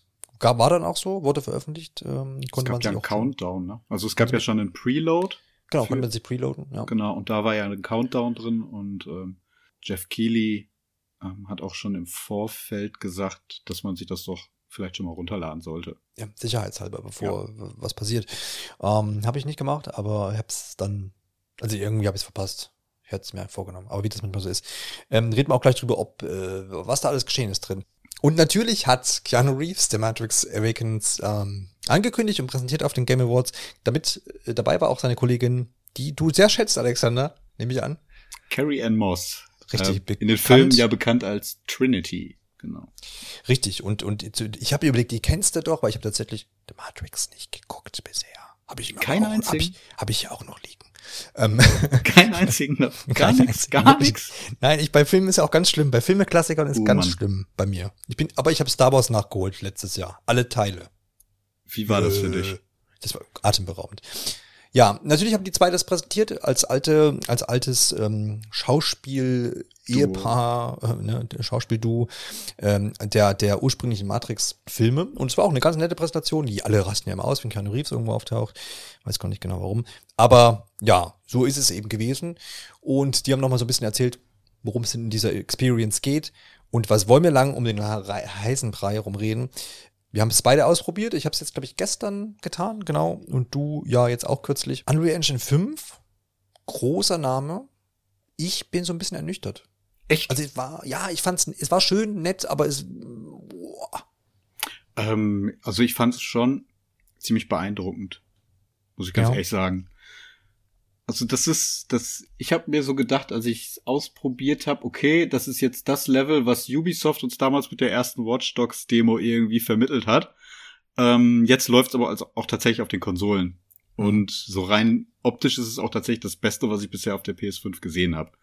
Was jetzt natürlich ja. man auch in Relation setzen muss, klar, das ist, das ist eine Tech-Demo, ähm, ob ein vollwertiges Spiel da mithalten kann, ähm, ist dann halt immer fraglich. Andererseits ist es im Endeffekt eine Mini-Open World, die sie halt für diese Demo umgesetzt haben. Mhm. Also das nochmal kurz zusammengefasst. Das fängt äh, alles mit so einer kleinen Einführung und ja, im Endeffekt Werbung für den Film an. Das sind, äh, das sind so gemischte Szenen von, ja, also gefilmte Szenen mit äh, Keanu Reeves und dann halt animierte Szenen, ähm, die dann eben in der Unreal Engine stattfinden und da sind halt, wird halt so ein bisschen philosophisch, so typisch ähm, Matrix-mäßig ähm, halt hinterfragt, was eigentlich noch real ist und was nicht. Bist du dir 100% sicher, dass da Filmszenen dabei sind und dass die nicht in der Unreal Engine 5 Engine entstanden sind? Unreal Engine 5 nee, Engine? Nee, eben nicht hundertprozentig sicher, aber es sah für mich schon so aus, weil wenn man das so mit dem nachher betrachtet, wie die ähm, Darsteller dann aussahen, also da war dann schon so ein enormer Unterschied, dass ich dann doch glaube, dass ähm, da halt damit gespielt wurde. Okay, mhm. wir, wir nehmen halt erst jetzt reale Szenen und ähm, ja und danach halt die die animierten, um eben dieses Gefühl, was du jetzt gerade halt geäußert hast, mhm. beim beim Spielen dann dann so ein bisschen auch zu ja manifestieren und den halt dann ja. auch zu verwirren. Und genau das, das wird ja auch in diesem Dialog da am Anfang halt einfach aufgegriffen, was ist echt, was ist was ist äh, was ist gefaked und ähm, das das macht ja da auch Sinn. Also genau, rein inszenatorisch ja funktioniert das da schon echt super. Ja, es gibt ja auch diese Schnitte dann, dass sie quasi diese alten Gesichter auf die aktuellen Schauspieler mm, quasi genau. dann legen und sowas stimmt. Ja, es macht, macht Sinn, ja. Ja.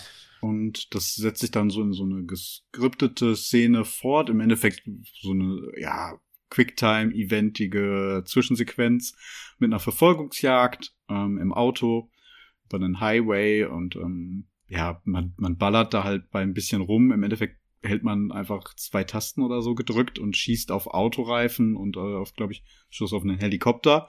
Ja. Ähm, darum geht's ja auch im Endeffekt gar nicht. Es soll ja jetzt auch einfach nur so eine, es ist ja eine interaktive Demo. Ähm, das geht ja um, um die, um ja, die, die Spielwelt und um die Effekte rund um, eben das, was die Engine also kann. Und ähm, da gibt es auch noch so mal so ein paar Dialogszenen in diesem Auto, wo man schon sieht, okay, das ist jetzt halt definitiv animiert. Aber gerade durch die Belichtung, da war ich echt beeindruckt, ähm, gibt es da halt so ganz kurze Momente, wo man dann als, ja, wo man vor dem Fernseher dann so auch kurz denkt, okay, ähm, krass, das sah jetzt doch eben schon fotorealistisch aus. Also es sind immer nur so ganz kurze Momente für mich gewesen. Ähm, mhm. Dann bewegt sich möglicherweise die Kamera oder eine Figur halt in dem Auto und dann ist diese Illusion halt auch schnell wieder verloren. Aber sie haben es auf jeden Fall geschafft, zwischendurch genau das irgendwie so zu erzeugen. Und das hatte ich bisher ganz selten in äh, anderen Spielen. Ähm, was halt dann auch einfach wirklich meistens dann technisch begründet war. Aber ich finde zumindest, also wie wichtig einfach die Belichtung in Spielen noch ist, um einfach realitätsnäher ranzukommen. Das macht diese Demo da ziemlich deutlich. Und ja, nach dieser Verfolgungsjagd kommt dann halt diese Open World Pass ähm, Passage, ähm, in der man dann halt sich frei dadurch bewegen kann. Ähm, man kann dann halt mit einer Spielfigur da halt durchlaufen, sich ein bisschen umschauen, in Autos steigen und rumfahren. Ähm, und auch frei in so einem, ja, Flugmodus. Im Endeffekt ist das so, man, man lässt die Figur halt zurück und wechselt halt in so einen Entwicklermodus, der halt da dann als Flugmodus be, ähm, betitelt wird und kann sich dann da halt frei durch die Stadt noch bewegen. Und was ich da dann halt nochmal beeindruckend fand, ist, ähm, dass egal wie schnell man sich da durchbewegt hat oder aus welcher Distanz oder wie auch immer, dass äh, zumindest ich jetzt keine aufploppenden Objekte oder so wahrgenommen habe. Ähm, Raytracing war auch mit dabei, so wie ich das wahrnehmen konnte. Also wenn man dann die Hausfassaden anguckt, da wird alles gespiegelt, was hinter einem passiert. Das fand ich auch sehr spannend in diesem Ausmaß, das da zu sehen. Das hat auch sehr gut funktioniert. Ich muss so für mich festhalten, ähm, bei den Spielfiguren, da ähm, finde ich, da könnte man noch mehr glaube ich, erreichen und noch mehr drauflegen, weil man da ja auch klar sagen muss, ähm, gerade Mimik und so weiter, das ist halt wahnsinnig schwierig und da mhm. Stichwort Uncanny Valley. Ähm, ich weiß nicht, wie lange das noch dauern wird, bis man da halt wirklich die perfekten Ergebnisse erzielen wird. Aber gerade was die Spielwelt rundherum betrifft, ähm, muss ich ganz ehrlich sagen, wow. Also da kann man ja auch dann so mit Tag und Nacht noch spielen und wenn man dann auch so ein bisschen auf die äh, Belichtung dann achtet oder auf Reflexion auf der Straße, ähm, verschiedene Schatteneffekte, also das, das, das sah schon echt top aus. Und was mir auch noch aufgefallen ist, das fand ich auch recht spannend, ähm, ich hatte ja gerade gesagt, dass man auch so ein bisschen in die Autos da steigen kann und durch diese Stadt frei manövrieren kann. Ähm, ich fand das Schadensmodell auch überraschend, äh, überraschend ausgeklügelt. Also das, das hat für mich mehr Sinn von der Physik her gegeben als äh, in diversen Rennspielen. Ähm, ich habe mir, glaube ich, ein Auto geschnappt und wollte aus so einer Parklücke rausfahren zwischen zwei Autos. Hm. Also vor mir eins, hinter mir eins. Und habe dann einfach, wie man das halt als erfahrener Spieler macht, als erst mit den Trigger komplett durchgedrückt und bin mit voll vom Karacho halt gegen das Auto vor mir gefahren und habe den gesamten Motorblock geschrottet, dass ich mir direkt ein neues Auto suchen musste. Also das fand ich für eine Demo auch äh, sehr, sehr äh, ausgefeilt tatsächlich schon und auch so in anderen Stellen ähm, hat das alles deutlich realistischer gewirkt als so das, was ich zuletzt gesehen habe. Wenn man jetzt, weiß ich nicht, was könnte man da jetzt miteinander vergleichen? Ähm, ja, GTA also 5 vielleicht noch, wobei das natürlich auch nicht mehr fair ist. ist halt ja, oder Watch Dogs äh, Legion. Ja, irgendein Open-World-Spiel der letzten Jahre. In der Stadt, genau. ja. Das, ja, da, ja. Die machen eigentlich alle keinen großen Unterschied. Ja, ja, absolut.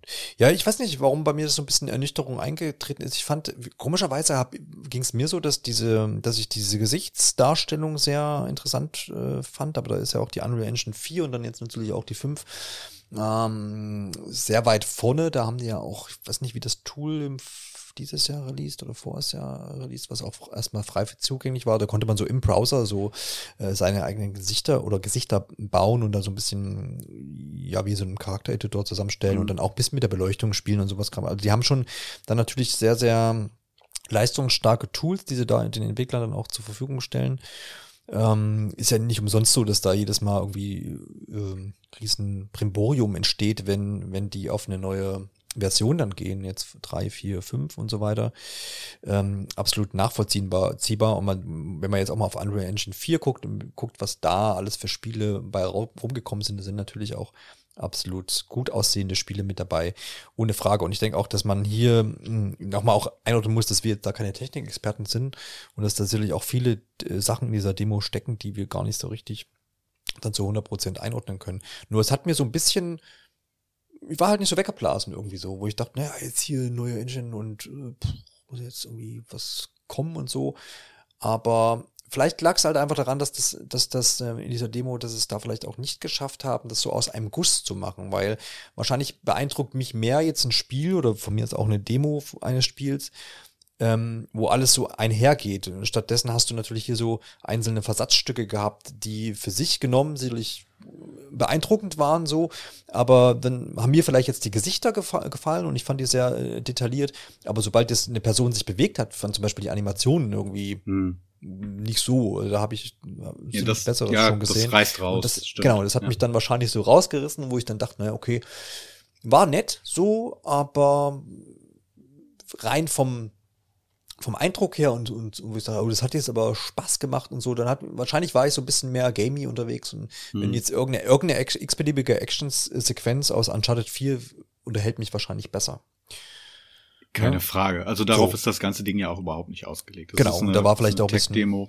Ja. Ähm, aber rein, rein technisch hat mich das schon ziemlich von den Socken gehauen und dachte mir, ja, ja geil, jetzt weiß ich auch, ähm, oder ich habe zumindest endlich mal ein Gefühl dafür, äh, was diese 500 Euro waren es doch, oder? Teure Konsole eigentlich mal irgendwann vielleicht auch auf die Beine stellen kann.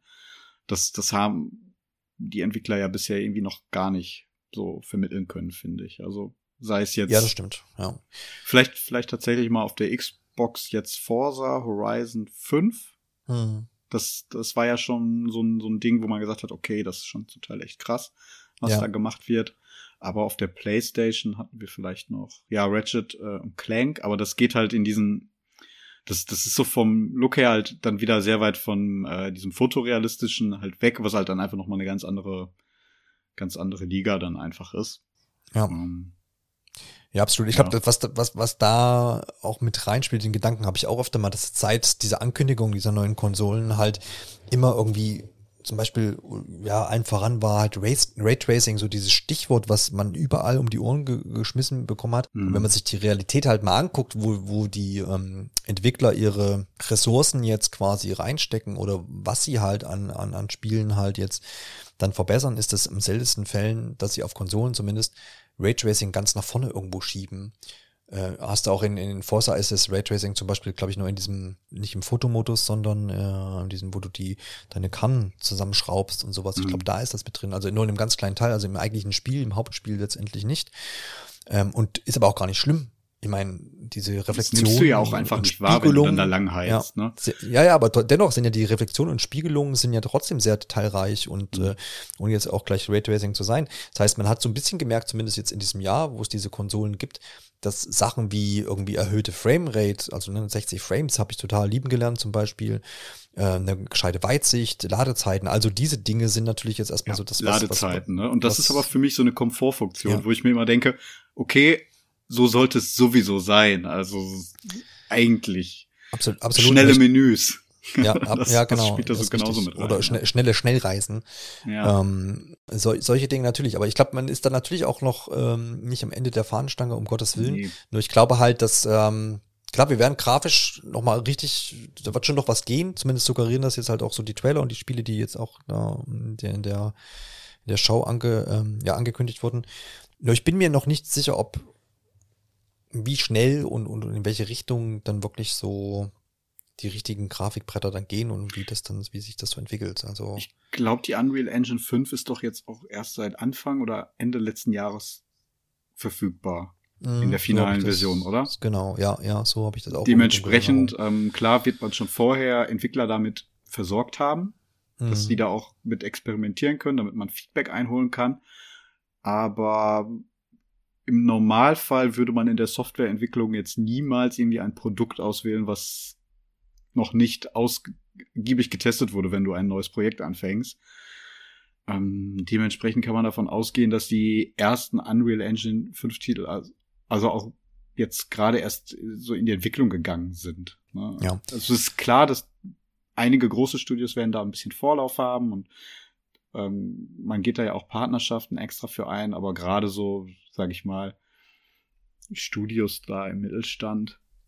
Man muss sich natürlich, ja, man muss sich natürlich da auch mal vor Augen ähm, führen, dass bei allen Dingen, die diese, diese Engine ja möglich machen wird, ähm, ist es ja letztendlich ein großer Baukasten für Entwickler, die sich da dann halt auch bedienen können und ähm, Sachen ausprobieren können. Aber jetzt, wenn man mal überlegt, was, was für Spiele laufen auf der Unreal Engine 4, das ist zum Beispiel ein Fortnite, das ist Yoshi's Crafted World, Hellblade, Street Fighter 5, Star Wars, Jedi Fallen Order, vielleicht wieder so, so ein Up, ne? Mhm. So, so, so, ähm, was haben wir hier noch? Tetris Effekt, natürlich auch sehr beeindruckend, aber zum Beispiel Sea of Thieves ist, würde niemals jemand sagen, oh, jetzt ist aber das schönste Spiel der Welt irgendwie so, ne? Ähm, Little Nightmares 1 und 2. Gears 5 ist ein sehr schönes Spiel wiederum, ne?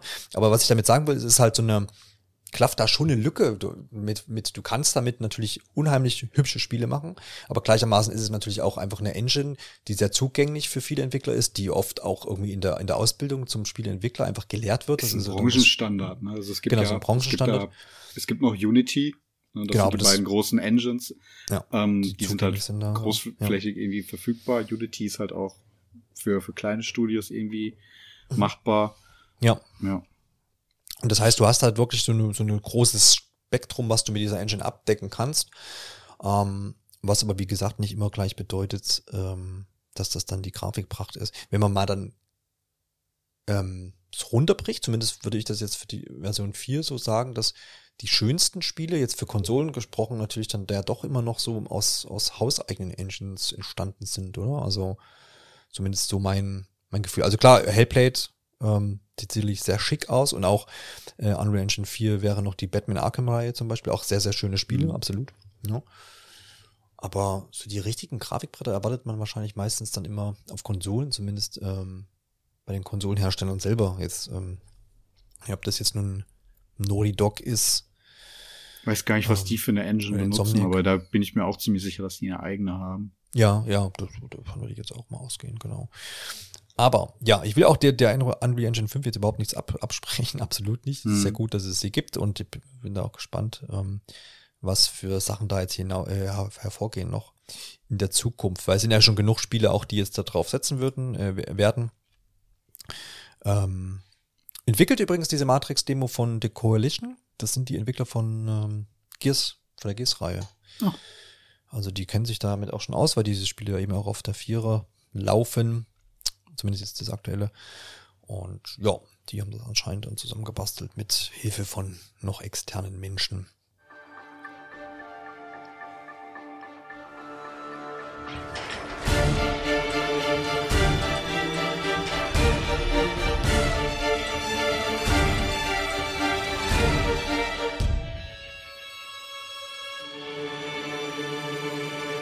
Alexander, präsentiere doch mal das beste Indie-Spiel bei den Game Awards 2021.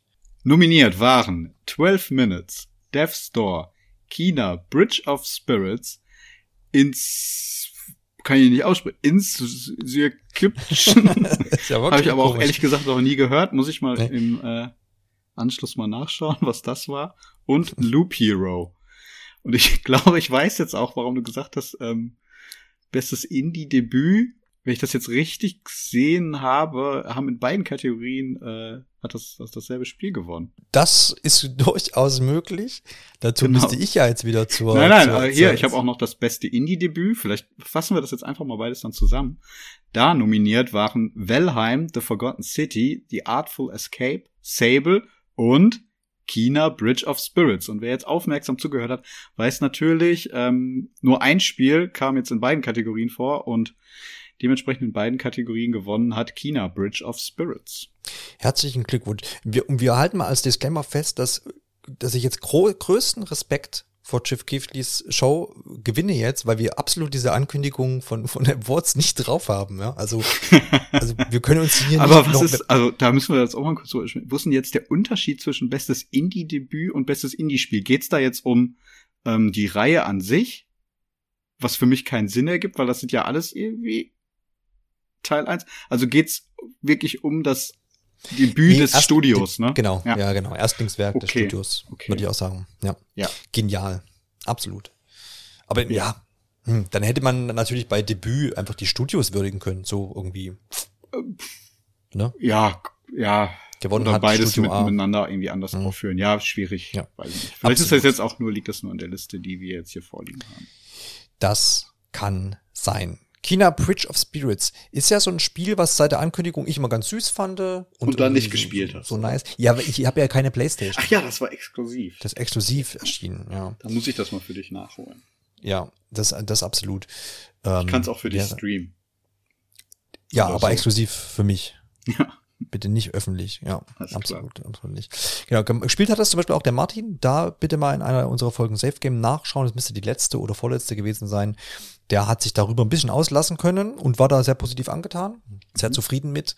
Äh, von daher auch wahrscheinlich keine schlechte Wahl, wenn das jetzt hier das beste Indie-Spiel 2021 geworden ist. Ich hätte es halt gar nicht irgendwie so bei Indie eingeordnet tatsächlich, weil es ja doch ein ganz schmuckes Spiel geworden ist. So soll nicht heißen, Indie-Spiele sind hässlich, aber hat jetzt für mich nicht diesen typischen Indie-Touch äh, gehabt. Ja, so wirkt das, das ist, als ist so das, Produktion. Ja. Ist so das Problem, ne, was sich da einfach mittlerweile einfach rausbildet. Was ist jetzt ein Indie-Spiel und was nicht? Ähm, das, die ja. Diskussion gab es in der Vergangenheit auch schon öfter.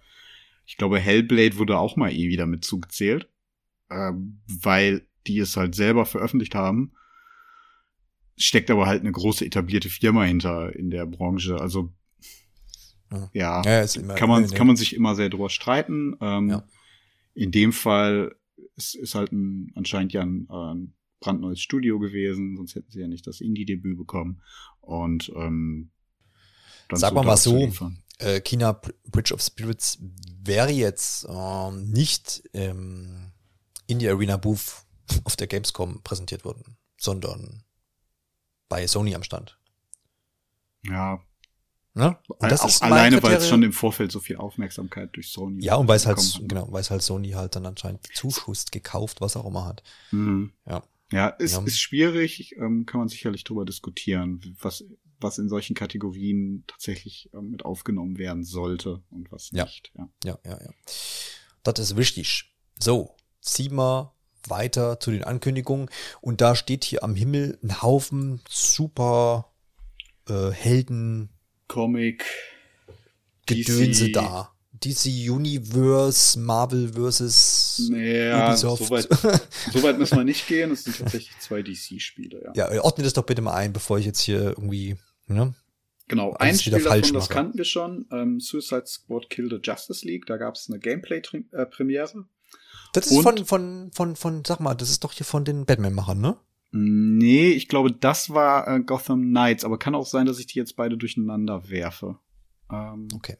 Aber war das nicht auch so, dass also in der Arkham-Reihe, da gab's ja dann diesen ähm, auch zwei Entwickler, ja. Genau, gab's ja diesen Origins, Origins-Teil, da Rocksteady und gewechselt. Ja. Also da müsstest du mir jetzt nochmal noch mal unter die Arme greifen, muss mal kurz nachschauen, ähm, wie das war. Genau, ähm, vielleicht fange ich einfach mit Wonder Woman an, weil da hat man gar nicht viel zu gesehen. Es gab einen kurzen CGI-Teaser-Trailer zu dem Spiel. Ähm, ich glaube, kein Termin bisher. Ähm, was da ganz spannend ist, ähm, wer dafür verantwortlich ist, ähm, entsteht nämlich bei Monolith Productions. Ähm, die haben vorher die ähm, ja, Mordors, äh, die Mordor-Spiele gemacht, die Herr der Ringe-Spiele da. Mordors Schatten und Mordor, ich, ich weiß es gerade gar nicht mehr. Auf jeden Fall die beiden Spiele stammten von denen. Und die machen jetzt halt ein Wonder Woman-Spiel. In welche Richtung das so gehen wird, kann man ehrlich gesagt noch nicht sagen. Sah jetzt für mich auch einfach nach einer sehr frühen äh, Ankündigung einfach aus. Ähm, ich ich finde halt den Trend gerade da sehr spannend. Wir hatten ja dieses Jahr auch schon einige andere Ankündigungen bei Sony zu neuen, ähm, in dem Fall Marvel-Spiele. Ähm, da kommt ja noch das, äh, kommt ja Spider-Man 2 und das Wolverine-Spiel ähm, auf der DC-Seite eben jetzt Wonder Woman, Suicide Squad und ähm, Gotham Knights. Also da, da kommt echt einiges. Jo, Suicide Squad, ja, habe ich nochmal nachgeguckt, ist tatsächlich von Rocksteady und das mm, dann da, okay. auch das, aus dem Grund habe ich das so ein bisschen im Auge, weil natürlich diese Batman-Spiele legendär waren und sind.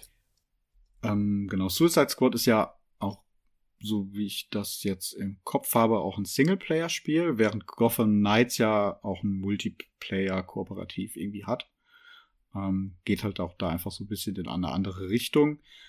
Bei Suicide Squad, also dafür, dass es jetzt die Gameplay-Premiere war, habe ich da relativ wenig raus für mich mitgenommen. Sieht alles sehr schnell aus, was ich erstmal ganz spannend finde. Ähm, es ist halt einfach ein sehr schnelles Gameplay, wobei das war ja bei den Arkham-Spielen eigentlich auch gar nicht groß anders. Also einfach durch diese äh, Kontermechaniken und so weiter war das ja auch alles sehr, sehr auf Zack. Ähm, klar, da hatte man auch so Schleichpassagen, das habe ich jetzt hier nicht, nicht gesehen. Ähm, was mich aber bei einem Suicide Squad tatsächlich reizt, ist so ein bisschen die Story. Es geht ja darum, dass die Justice League, also bestehend aus Superman, äh, Flash, ähm, ich weiß gar nicht, wie man noch in den vorherigen Trailern gesehen hat, aber in den Comics gehört auch Batman noch dazu, Wonder Woman gehört dazu.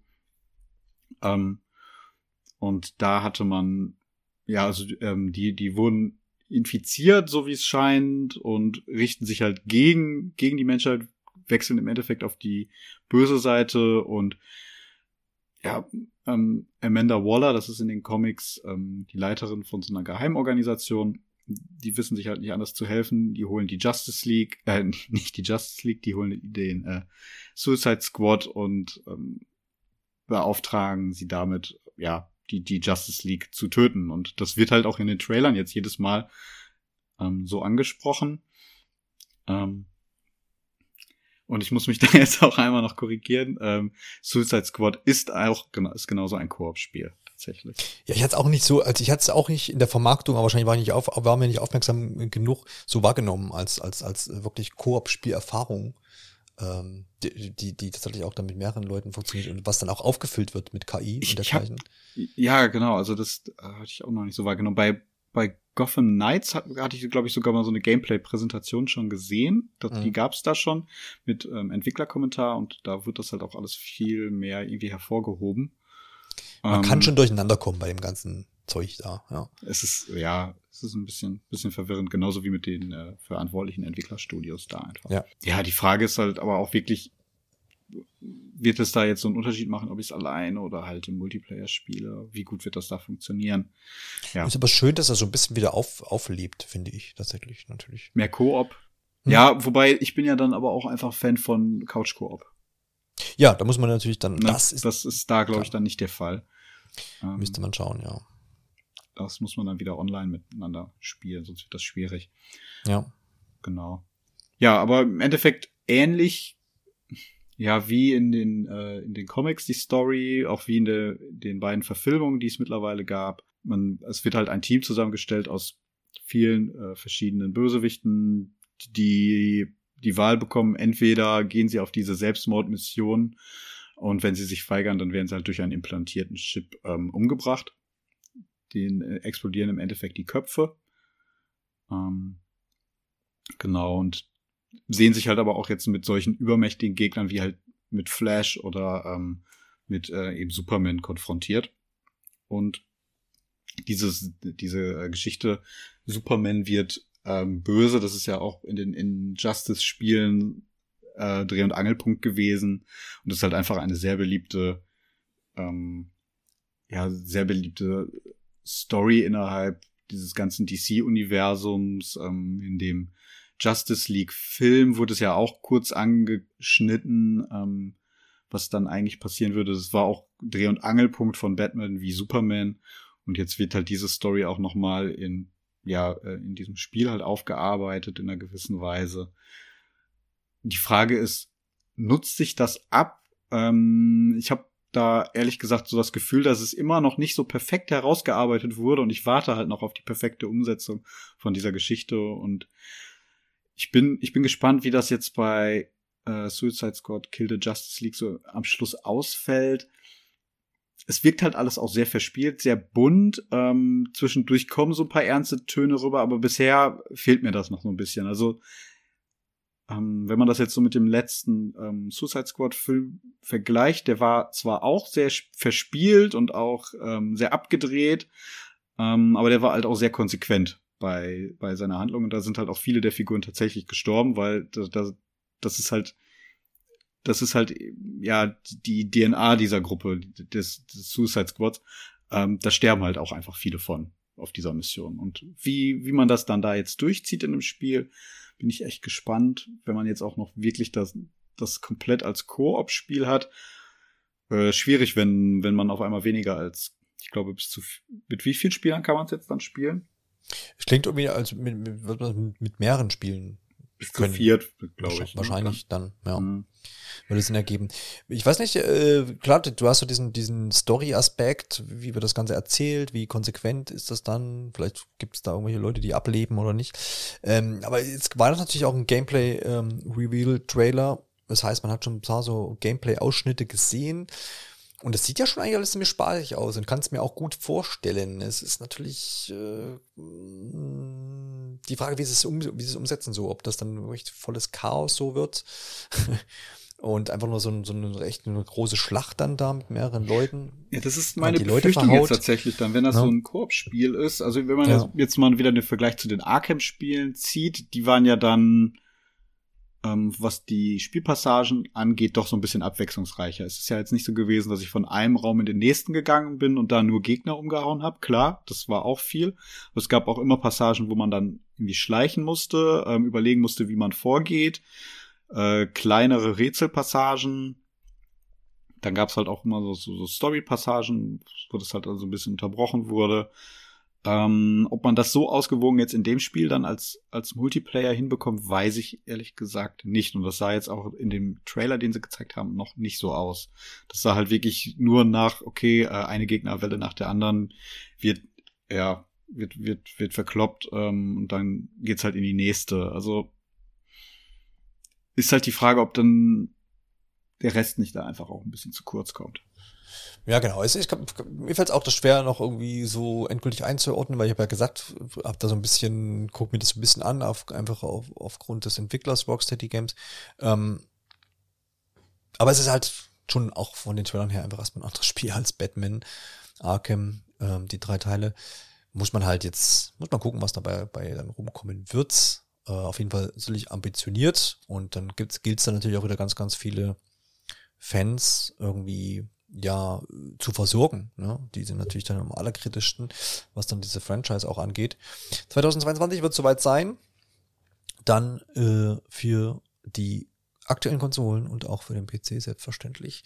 Und dann werden wir uns vielleicht dann auch wieder darüber unterhalten können. Dann gab es ein Comeback, womit irgendwie schon zu rechnen war, weil wenn es nicht vorher sogar schon angekündigt wurde, dass irgendwie der blaue Igel in irgendeiner Form auftreten wird. Es gab einen äh, Trailer zum. Das war wegen dem Film, ne? Zum neuen Film. Genau. Und daher ja. hat man dann auch so ein bisschen gemunkelt, da wird man vielleicht auch das neue Sonic-Projekt enthüllen. Und das hat man auch getan. Das ganze Ding heißt Sonic Frontiers und ist ein Open World Sonic. Wo ich wo ich noch gar nicht so richtig weiß, was ich da für eine Meinung zu haben soll. Äh, es gab auch hier einen Ankündigungstrailer, knappe anderthalb Minuten lang. Und man sieht Sonic im Wesentlichen natürlich schnellen Fußes ja, rumflitzen und diesmal, wie gesagt, durch eine, durch eine offene Welt, die viel Grün bietet, die Berge bietet, die Türme bietet, die so ein bisschen Wasser bietet. Wir haben keine Schneewelt gesehen, auch keine Wüste, im Wesentlichen grün. Kommt sicherlich noch. Grün, Felsen, Wasser und ähm, that's it. Und man wird nicht müde darum, und das, da, kann man gleich mal drauf eingehen, weil der Gedanke kam mir die, die Tage auch, warum eigentlich so oft äh, Breath of the Wild referenziert wird und man kommt hier aber auch nicht irgendwie drum rum. Das war auch so das Erste, was, ähm, was man so dann in Chats und als mhm. Reaktion auf Twitter gelesen hat. Ähm, und auch unsere Überschrift auf nintendoonline.de heißt Sonic Frontiers schickt den Igel in die Wildnis. Ja, wie stehst du zu dem Ganzen? Was, was, weiß nicht. Also ich bin, mit Sonic sowieso nicht so dicke, ne? Sind nee, nicht so nie meine Spiele gewesen. Und jetzt das Experiment. Ich finde es nett, dass sie was wagen, aber ich kann es mir noch nicht vorstellen. Ich habe mich immer für die Sonic-Spiele zu blöd gefühlt, irgendwie. Mhm. Ähm, das mal so ausprobiert und dann habe ich immer kurz den Moment gehabt, wo ich gedacht ah, okay, jetzt bist du in dem Flow drin, den das Spiel dir irgendwie zu vermitteln versucht. Aber dann rennst du einfach gegen das nächste Hindernis und dann bist du komplett raus und dann musst du wieder Geschwindigkeit aufbauen. Und äh, darüber bin ich irgendwie nie hinausgekommen und habe das irgendwie nie verstanden. Also habe auch nie verstanden, ob ich jetzt durchs Level wie, wie bei einem Mario einfach hüpfen soll oder soll ich da jetzt durchrennen? Das, das, das ist mir nie so ganz klar geworden. Äh, zumindest bei den, bei den 2D Sonics war das immer so. Und äh, ja, gerade die 3D Sonics sind ja stark durchwachsen und ich finde es ehrlich gesagt spannend, dass irgendwie bei jedem Sonic-Spiel versucht wird, die Reihe irgendwie neu zu erfinden. Ähm, und natürlich Open World ist da der nächste Schritt. Der nächste ja, erwartbare Schritt, auch in der Hinsicht, dass ähm, nach der ersten Ankündigung im Sommer diesen Jahres, das war auch im Rahmen der E3, da gab es ähm, ein Sonic Jubiläums-Event, da wurde halt das äh, noch als Sonic Project 2022, glaube ich, irgendwie betitelt. Da wurde zum ersten Mal angekündigt. Da gab es schon Gerüchte, dass ähm, ja dieses Spiel halt ein Open-World-Spiel werden wird und das hat sich jetzt halt auch bewahrheitet. Ähm, von der Spielwelt her, das fand ich sah eigentlich ganz cool aus. Aber ähm, man muss betonen, dass man halt auch irgendwie keiner Weise gesehen hat, wie jetzt Sonic mit dieser Welt agiert. Also man hat, man hat einfach ein paar Naturaufnahmen gesehen, die sahen schick aus, das hat auch alles gefallen. Ähm, ich glaube, man hat ganz kurz dann ähm, Sonic da auch mal so in dieser Landschaft gesehen, aber eben nicht, wie er halt da wirklich interagiert hat, sondern der stand dann halt einfach mal dazwischen. Und ähm, ich habe von vielen gelesen, dass ähm, ja Sonic da so ein bisschen so so ein Fremdkörper irgendwie in dieser Landschaft, also wie ein Fremdkörper da wirkte. Was so daran vielleicht liegt, dass die Spielwelt dann auch wieder so ein bisschen ja so ins, ins Realistische geht, aber dann hat man halt Sonic so als komplett ähm, animierten Charakter dann halt dazwischen, der ja jetzt auch wirklich wenig auf Realitätsnähe irgendwie setzt. Ähm, ich meine, das hatte man bei der Sonic-Verfilmung ja gesehen. Da hatte man das ja im ersten Trailer versucht und das ist ja komplett nach hinten losgegangen, dass man den Film verschoben hat und das alles überarbeitet hat. Also da hat man sich ja da auch von verabschiedet. Ähm, deswegen kann ich das in gewisser Weise nachvollziehen, aber mich persönlich hat es jetzt ehrlich gesagt nicht gestört. Ich fand es, es hat gepasst.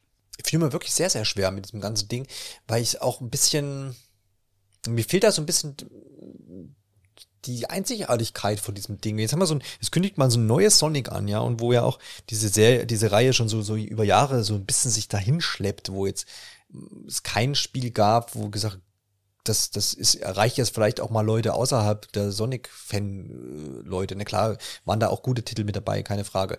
Aber nix, wo man sagen könnte, hey, jetzt haben wir wieder ein Sonic-Spiel, was irgendwie so gleich zieht irgendwie mit einem Mario-Spiel oder mit mhm. irgendwie anderen vergleichbaren Sachen, wo man sagt, hey, das sollte auch mal jeder spielen, so, ne? Jeder, der so ein bisschen irgendwie Bock auf, auf, auf dieses Genre hat.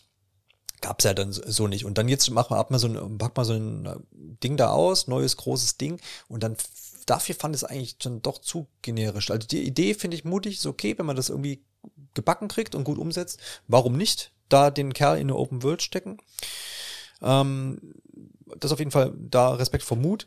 Aber dann diese, die, die Welt da, die war halt für mich einfach zu generisch. Das haben wir halt jetzt ja, in den Zumal die halt jetzt auch gar nicht gesehen. so mit Sonic also wenn man jetzt äh, Sonic ausblenden würde komplett, dann würde man die nicht mit Sonic assoziieren. Genau, ne? Also es fehlen diese typischen Level-Elemente von Sonic genau, und so weiter. du hättest da jetzt irgendwie Charaktere aus Phoenix Rising reinschmeißen können, aus, aus Zelda oder keine Ahnung, aus dem was weiß ich für Spielereien. Arceus, das was genau. da noch kommt. Ne? Ja, Sieht richtig. auch ähnlich aus, so in der Art und Weise. Genau. Ich meine jetzt, das ist, sehe ich dann da halt ein bisschen kritisch. Ich meine, gerade jetzt bei dem Thema Open Worlds, ich, ich muss ganz ehrlich sagen, ich verstehe, ich verstehe jetzt nicht so richtig, was da die Marketingstrategie hinter ist. Ja, ja. Also, okay, jetzt erstmal zu sagen, okay, es kommt ein neues Sonic, ähm, im, also jetzt im Sommer war das.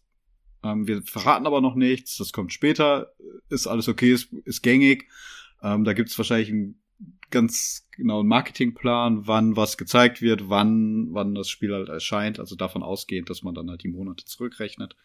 Ja. Ähm, alles gut, aber wenn man dann jetzt im nächsten Schritt sagt, okay, wir zeigen euch, dass es ein Open-World-Spiel ist, muss man doch jetzt, da das da so Novum auch in der Reihe ist, muss man doch irgendwie so ein bisschen gewusst haben, hey, ja. das wirft Fragen auf und ähm, wir beantworten sie jetzt erstmal einfach nicht. Das, das ist so ein ganz komischer Herangehensweise. Bei, ja. Ich, ich überlege gerade, wie das bei Breath of the Wild war. Da hat man auch lange nicht so richtig was von gesehen, glaube ich. Ja gut, da Aber es gab zumindest so ein paar Spielszenen. Ne? Also da hat man zumindest mal gesehen, wie Link dann da langläuft und halt zumindest auf ein paar Monster eindrischt. Da war halt eher die Skepsis, Ja. okay, wie funktioniert das so mit den Dungeons? Aber Wenn eigentlich ich- ist es hier ja ähnlich, weil was, was ist Sonic im Endeffekt? Das sind ja lineare Level, wo man ähm, möglichst ja mit, mit hoher Geschwindigkeit durchrennt, Ringe einsammelt und halt auf Gegner springt. Aber wie sich das irgendwie, dieses Gameplay äh, auf Open World übersetzen lässt, ist halt wahnsinnig schwierig. Also Genau, das kannst du dir bei dem dann- Zelda besser vorstellen. Genau, also sind dann da jetzt im Endeffekt haben wir jetzt eine Open World und dann gibt es halt darin dann doch wieder schlauchige Level und das ist dann im Endeffekt nur so eine Hub-Welt, durch die man halt durchrennen kann. Ich mir halt ganz cool vorstellen kann, aber dann ist es nicht mehr als ein Gimmick, muss man dann ja auch sagen. Ähm, aber anders kann ich es mir aktuell eigentlich nicht vorstellen, wie es funktionieren soll. Man könnte natürlich noch Wettrennen dadurch machen, klar, aber da bin ich vielleicht auch einfach ein bisschen einfallslos. Aber das, das, das wird sich ja zeigen müssen, ähm, ob die Entwickler da mehr Ideen tatsächlich für haben oder man dachte, okay, äh, was, was machen wir mit dem nächsten Sonic? Ja, machen wir mal Open World. Ja, äh, Wüsten sind übrigens bestätigt. bestätigt. Ich habe es nochmal auf der offiziellen Website nach. Äh, die, die Sizzling Deserts Dann gibt's wahrscheinlich auch eine Eiswelt, ja. sind dann, ja, Und unter Wasser bestimmt. Forests, overflowing waterfalls, sizzling deserts and more this holiday 2022. Dann für Nintendo Switch und äh, für die all die anderen Konsolen, inklusive auch PlayStation 4 und Xbox Geräte und natürlich auch für den PC. Ich finde es auch schwierig. Also wie gesagt, das Alleinstellungsmerkmal hat mir da jetzt gefehlt. Man hätte da jetzt, finde ich, ähm, vielleicht auch mm, mal vielleicht irgendwas in Richtung Story versuchen können. Ich meine, wenn wir jetzt schon hier Open World haben, das hat man ja bei Breath of the Wild auch gemacht. Man stellt diesen Link da auf den Berg, die Kamera kommt von hinten angefahren. Man sieht ihn und dann eröffnet sich diese große Welt. Ich meine, das hat man natürlich auch damals gut gemacht. Das kann man jetzt nicht einfach kopieren, auch wenn es witzig gewesen wäre. Hätte wahrscheinlich sogar mehr Anklang gefunden, wenn man Ja. kopiert hätte. ähm, aber ja, irgendwie so ein bisschen was Dramatisches, keine Ahnung, Sonic in der Klemme, ich weiß es nicht, oder irgendwie sein Kumpel Knuckles oder wer da, wen es da alles gibt. Ähm, weiß ich nicht, hat alles zu wenig Hand und Fuß und wenn das in einem Jahr erscheint, haben sie da noch einiges irgendwie äh, zu machen, dass wir, dass da, dass die Leute da anbeißen. Ich glaube jetzt auch ähm, Sonic-Fans sind da noch kritisch. Naja, Zelda hat auch mehr Vertrauensvorschuss halt einfach als ein Sonic, ne? Ja, und wie gesagt, in- Zelda war ja schon immer ein Adventure und das äh, zu äh, portieren oder adoptieren in der Open World ist, da kann man sich eher vorstellen, ne? wenn man wenn man sich erinnert, das war glaube ich auch damals bei den Game Awards, wo Aonuma mit Miyamoto, glaube ich, ähm, da irgendwie zugeschalten war und die dann diese, diese, diese ähm, Szenen gezeigt haben, wo man da durch den Wald reitet oder wo er dann sagt, hier, da hinten, da hinten das Gebiet, den Berg, da kannst du dann überall hinlaufen und so. Und das ist natürlich, das, der steckt ja schon in der Zelda, ähm, in den Zelda-Gen drin, dass du ein großes Gebiet in Anführungsstrichen ergänzt, ne? nur halt nicht so nahtlos. Das war ja dann das Neue. Letztendlich war ja das Entdecken und Abenteuermäßige schon immer in, in den Mhm. Spielen drin. Und das hast du ja bei Sonic ja eben nicht.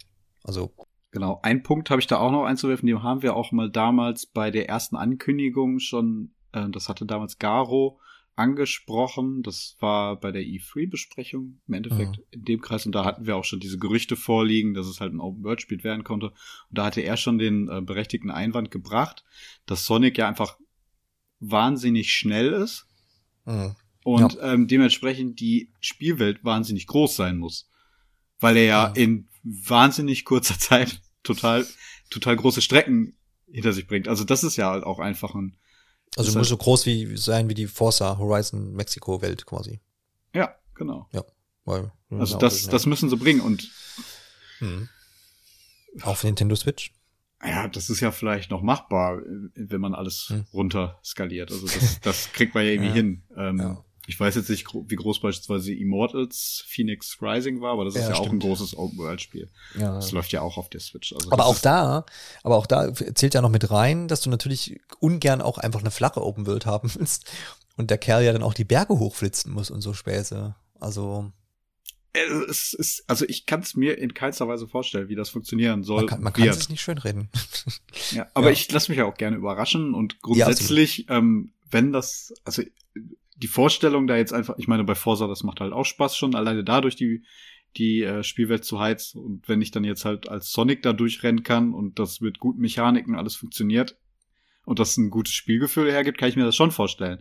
Nur, ähm, der Gedanke für mich jetzt geht halt nicht weiter als eben genau das. Einfach da nur ein bisschen durchrennen, weil es eine, weil es so eine Hub-Welt ist Hallo Alexander, willkommen zurück zu Sonic Frontiers. Was möchtest du heute machen? Ja, so kann ich mir das dann vor. Du kannst dann die einzelnen Festivals besuchen. Sonic Frontiers. Ja. Ja, aber vielleicht, ja, ja, vielleicht ist das ja sogar ein Ansatz. Ja, absolut. Vielleicht. Oder sowas wie, hieß das jetzt von Ubisoft? Dieser geistige Steep-Nachfolger? Riders Republic. ja, Massenstartrennen mit 100 Sonics ähm, den Berg hoch oder runter. Ja, aber. Wir haben ja. viele Ideen. Ich mal gucken, was ähm, Team Sonic ja, daraus machen wird. Bei Sega. Also man kann auf jeden Fall gut drüber spekulieren. Das äh, kann man da nicht anders sagen. Das stimmt.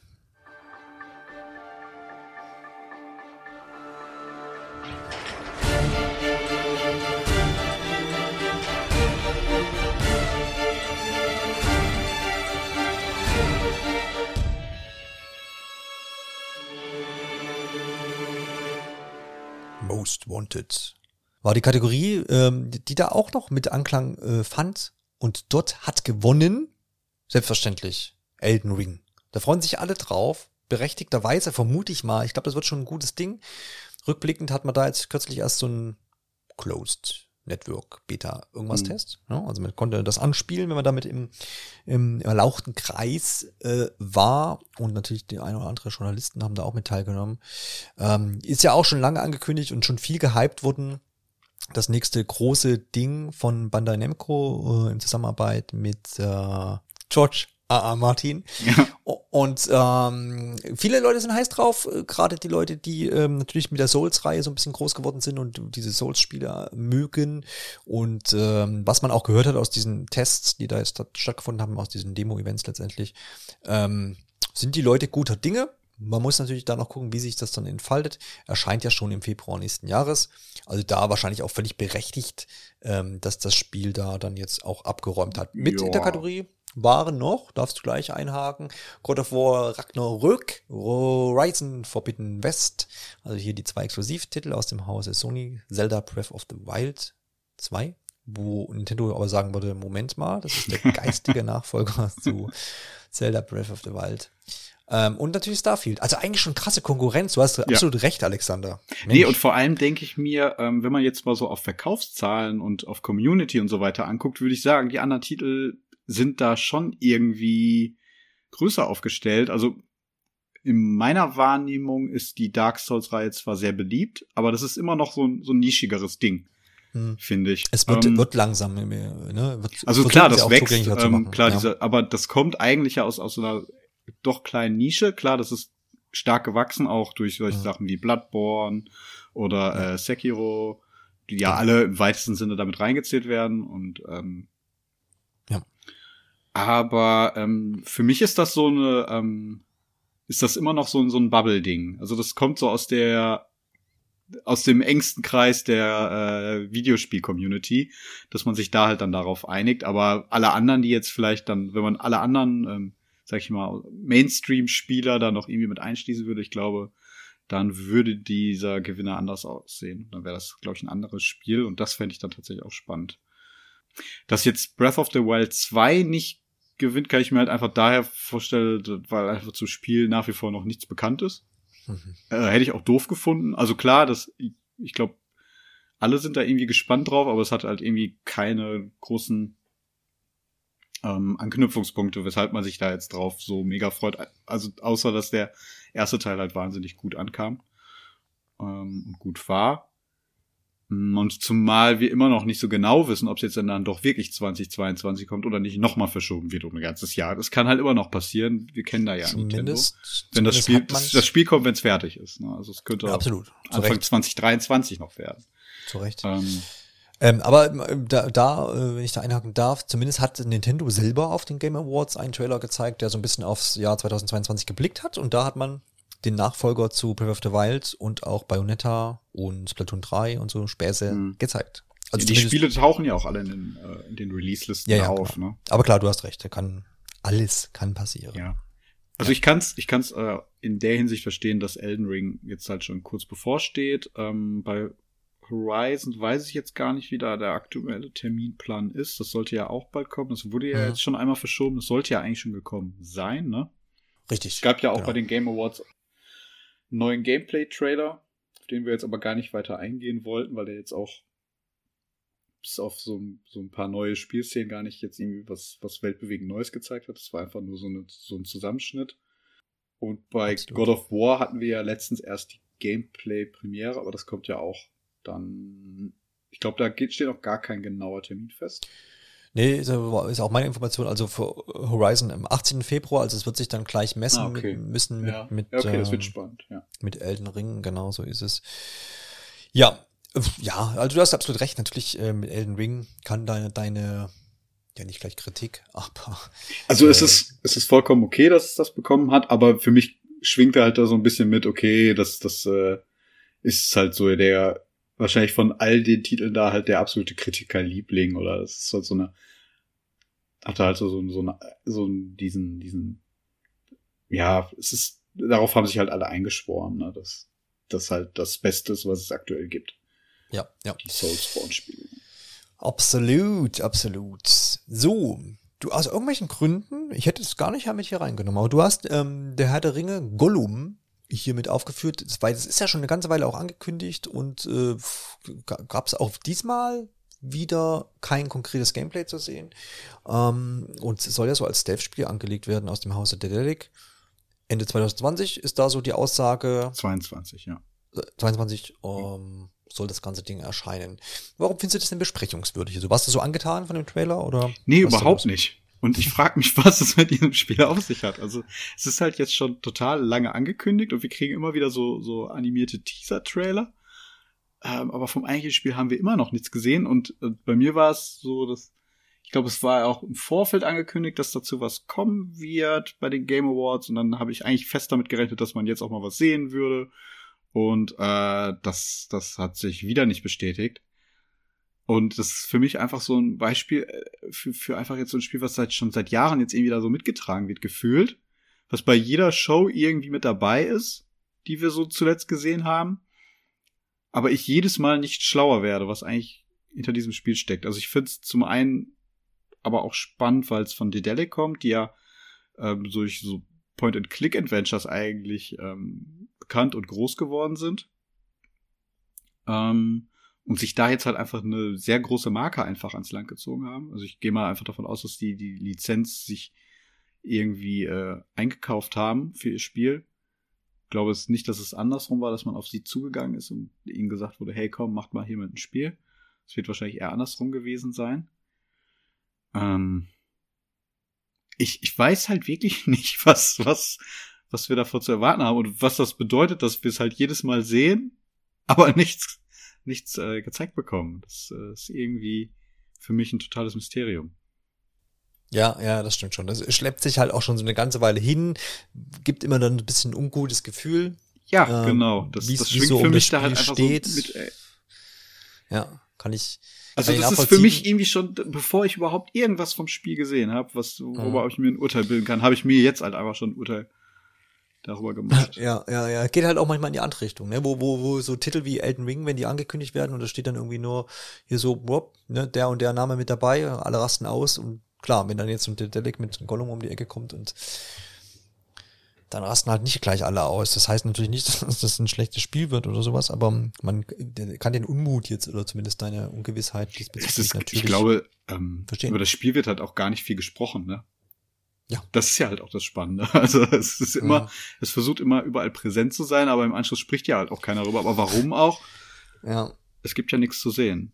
Ja, es gibt natürlich, ja genau, erst das und dann äh, gibt es natürlich auch ganz viele Projekte, die das Ganze überstrahlen. Dann ist natürlich auch die, die Herr der Ringe-Saga natürlich auch gerade nicht so in aller Munde, muss man ja auch so. Ja, vielleicht ja bald wieder, da kommt ja die ja. Amazon-Serie. Mhm, genau, vielleicht. Aber die spielt ja, ja, ja, aber die spielt ja zeitlich ganz woanders. Ja, klar, aber wäre natürlich ein Gedanke, dass sie das dann versuchen, zusammen auch zu vermarkten. Mm. Und da, und dann spielt natürlich da auch Elden Ring natürlich, dann finde ich mit rein, weil natürlich das auch schon ähm, Herr ja. der Ringe Vibes in sich trägt, wenn man sich jetzt mal gerade diesen Story-Trailer, den sie da auch gezeigt haben, mit anguckt, den ich relativ langweilig fand. Aber ja, dann hast du halt so diese großen Schlachten und sowas mit drin und mhm. ähm, also so ein bisschen. In das wird Richtung. ja wird das Spiel ja wahrscheinlich gar nicht bedienen, weil es sich halt um Gollum dreht und äh, ein Stealth-Spiel ja. ist, ne? Ja, genau. Also Wobei natürlich, also wiederum da auch, äh, ich als Freund von Stealth-Spielen, wenn das ähm, mechanisch und, und spieletechnisch und, und gameplaymäßig gut umgesetzt ist, dann why not? Und das dann irgendwie so ein, keine Ahnung, 40 Euro Ding, so wie Chorus jetzt, ne, war auch ziemlich überraschend, auch gut weggekommen.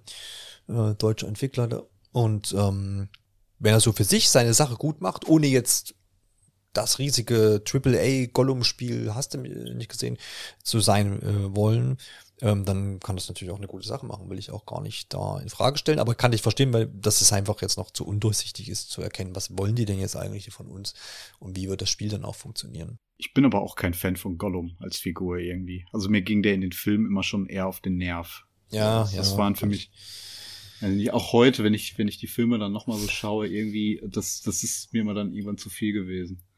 Ja, stimmt schon, das ist ein bisschen. Ja, es ist, ist anstrengend einfach. Kann man, kann man, kann man nachvollziehen. Ich hätte gerne noch ganz persönlich ge gewusst, weil das war für mich noch so eine kleine Überraschung. Und zwar Telltales, ähm, ja, Telltale Games ist quasi in, genau, in seiner die Expanse, ne, meinst du? Form ein bisschen zurück, genau, und hat ein neues Spiel angekündigt, nämlich die Expanse. Entwickelt wird es aber von ähm, Deck 9, die unter anderem ein, einige ähm, Life is Strange Ableger gemacht haben. Das heißt, da geht mir da so ein bisschen Hand in Hand. Und dann wurde mir erstmal klar, nachdem ich den Marco aufgeklärt hat, dass die Expanse äh, eine ziemlich erfolgreiche Serie ist. Ich glaube, mhm. auf Amazon läuft die mittlerweile. Dann auch am, in der gleichen Nacht noch in die Serie reingeguckt und bin eingeschlafen. Ähm, Nach aber, den Game Awards hast du noch gedacht, du könntest jetzt in die Serie reinschauen. Ja, es war, war, keine Ahnung. Und welche Nacht? also halb, ja, ja, halb fünf, glaube ich, wurde ich dann da aber raus bin, dann dachte ich, okay, Kaffee oder noch eine Stunde schlafen. Ja, ich habe mich für Kaffee entschieden und für, ich gucke jetzt mal in diese Serie rein. Und dann hat es mich dann doch noch kurz ermittelt, ohne dass der Kaffee äh, ausgeschüttelt wurde. aber ja, äh, ich fand es dann, finde es ganz interessant, ähm, dass äh, da jetzt, das war ja dann doch eine relative Überraschung. Weiß nicht, hast du mit der Serie irgendwie was zu tun? Ähm, ist das nee, so eine Sci-Fi-Serie? Genau finde ich immer, finde ich immer ganz interessant, was dann, äh, ja, da kann man halt einfach coole Sachen so erzählen, ne? Es ist äh, da immer alles möglich und äh, ohne mich jetzt mit der Serie auszukennen, äh, aber war das zumindest das, was auch ähm, Markus sagte, dass das auf jeden Fall Potenzial bietet, da irgendwie dann Geschichten zu erzählen. Und es wird sich natürlich dann jetzt herausstellen, das war jetzt da auch noch nicht klar, ob das wirklich ein ganz typisches Telltale-Ding so wird. Hm ähm, wie man es von Walking Dead zum Beispiel kennt und ähm, ja, es gab noch Game of Thrones, Walking Dead, Borderlands haben sie gemacht. Ja, ja, ja, genau, sehr gut. Da hast du doch schon eine komplette, ziemlich komplette Liste dargeboten. Ähm, ja, genau, ob das in diese hundertprozentige gleiche Schiene äh, geht, also optisch äh, schon mal nicht, weil da hat man ja dann doch schon jetzt äh, im Trailer realistischere Darbietungen gesehen. Nicht ganz so comichaft, aber auch noch ein bisschen. Und ich denke mit Deck 9, die ja dann in diesem Genre ne, so ein bisschen äh, Entscheidungen, storylastig, kleinere Gameplay-Inhalte, auch Erfahrung gesammelt haben, könnte das eine ganz nette Sache werden. Äh, gibt aber noch keinerlei Informationen, äh, auf welchen Plattformen das erscheint, abseits des PCs und auch natürlich nicht wann. Aber zumindest war das so eine kleine Überraschung, über die ich mich noch, äh, über die ich zumindest, zu der ich zumindest positiv ähm, gestimmt war. Das auf alle Fälle.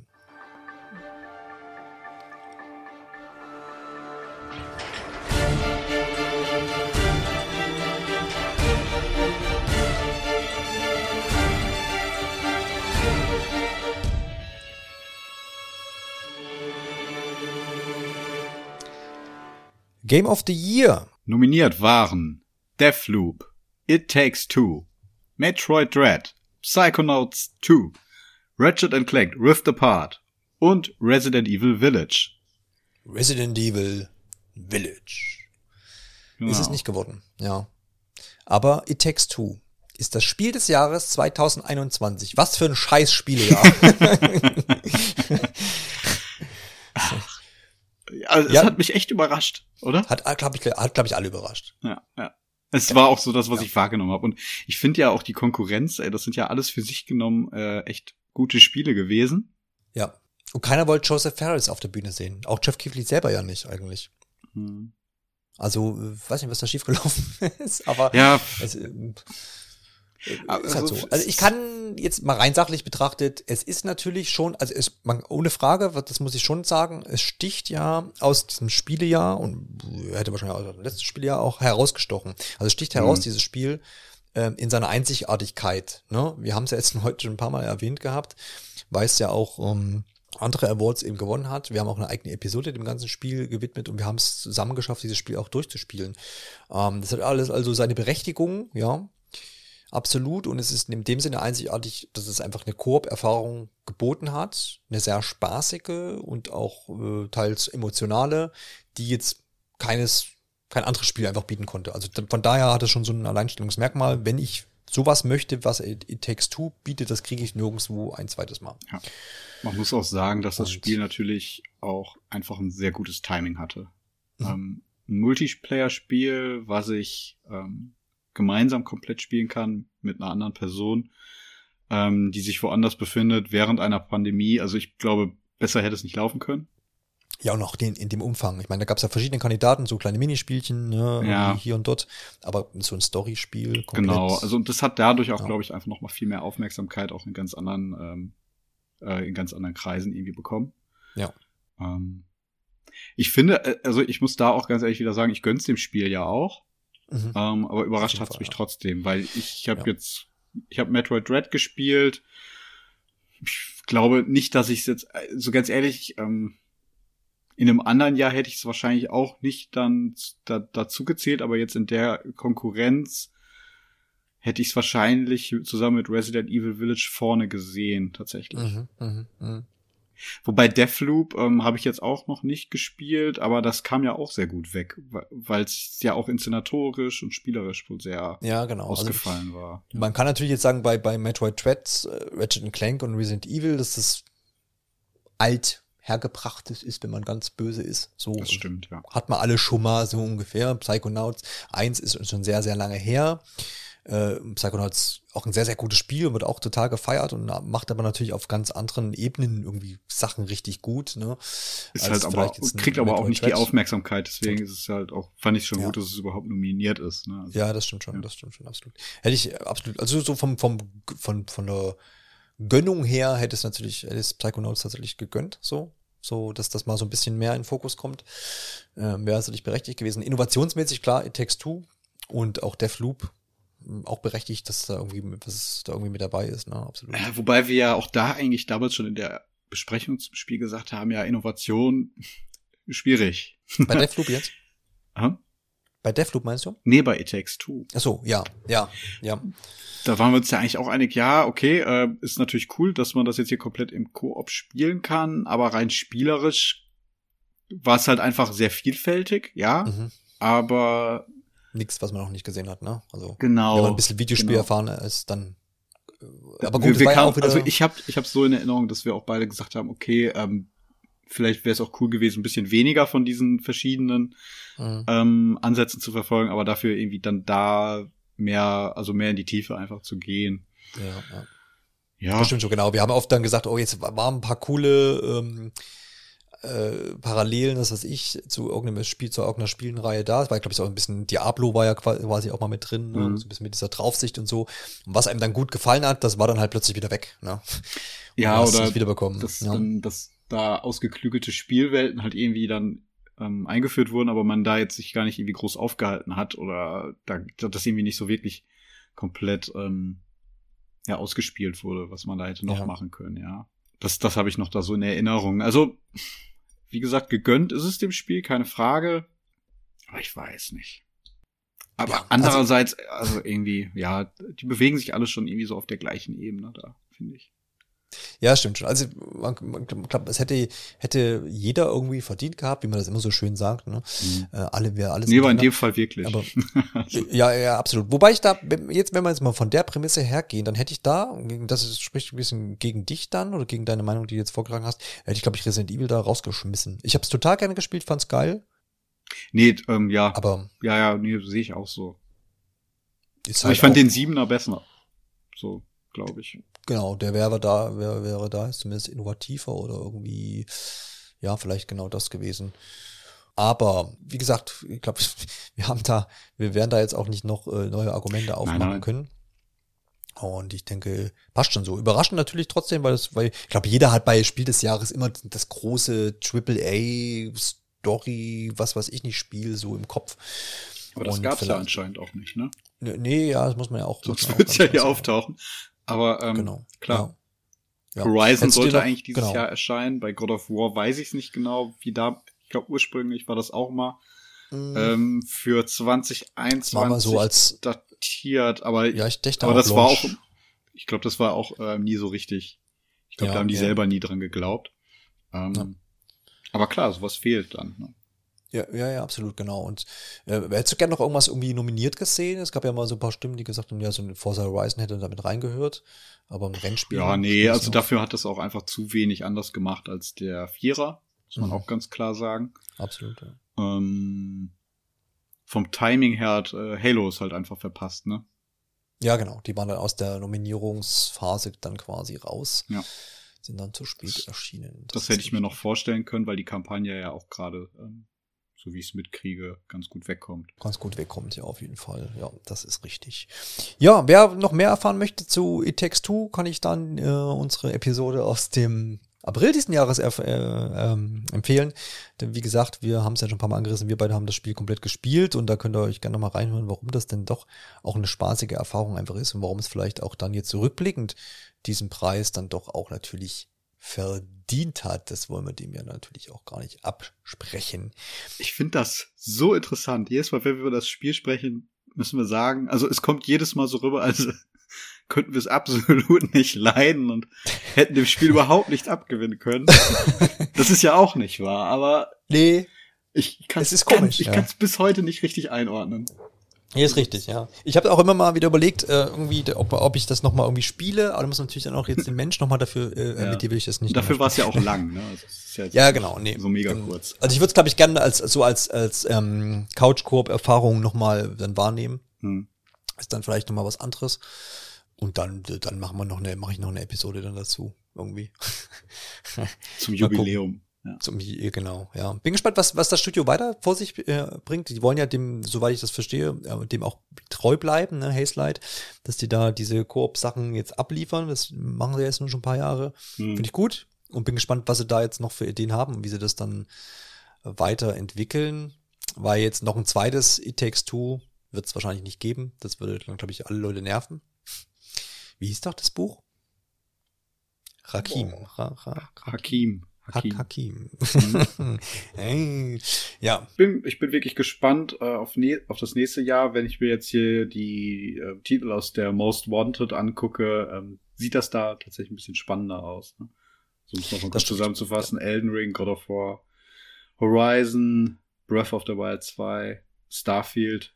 Ja. Ausgehend davon, dass die dann alle kommen, plus noch andere Titel, von denen wir jetzt gar nichts wissen oder Ja.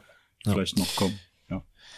Viele prophezeien ja für das Jahr 2020, 2022 schon das nächste 2017 hervor und damals ist es mit 2017 auch ähm, Horizon und Breath of the Wild erschienen. Mhm. Also das zeichnet sich tatsächlich ab mit all den Sachen, die dann natürlich noch angekündigt sind. Du hast es erwähnt.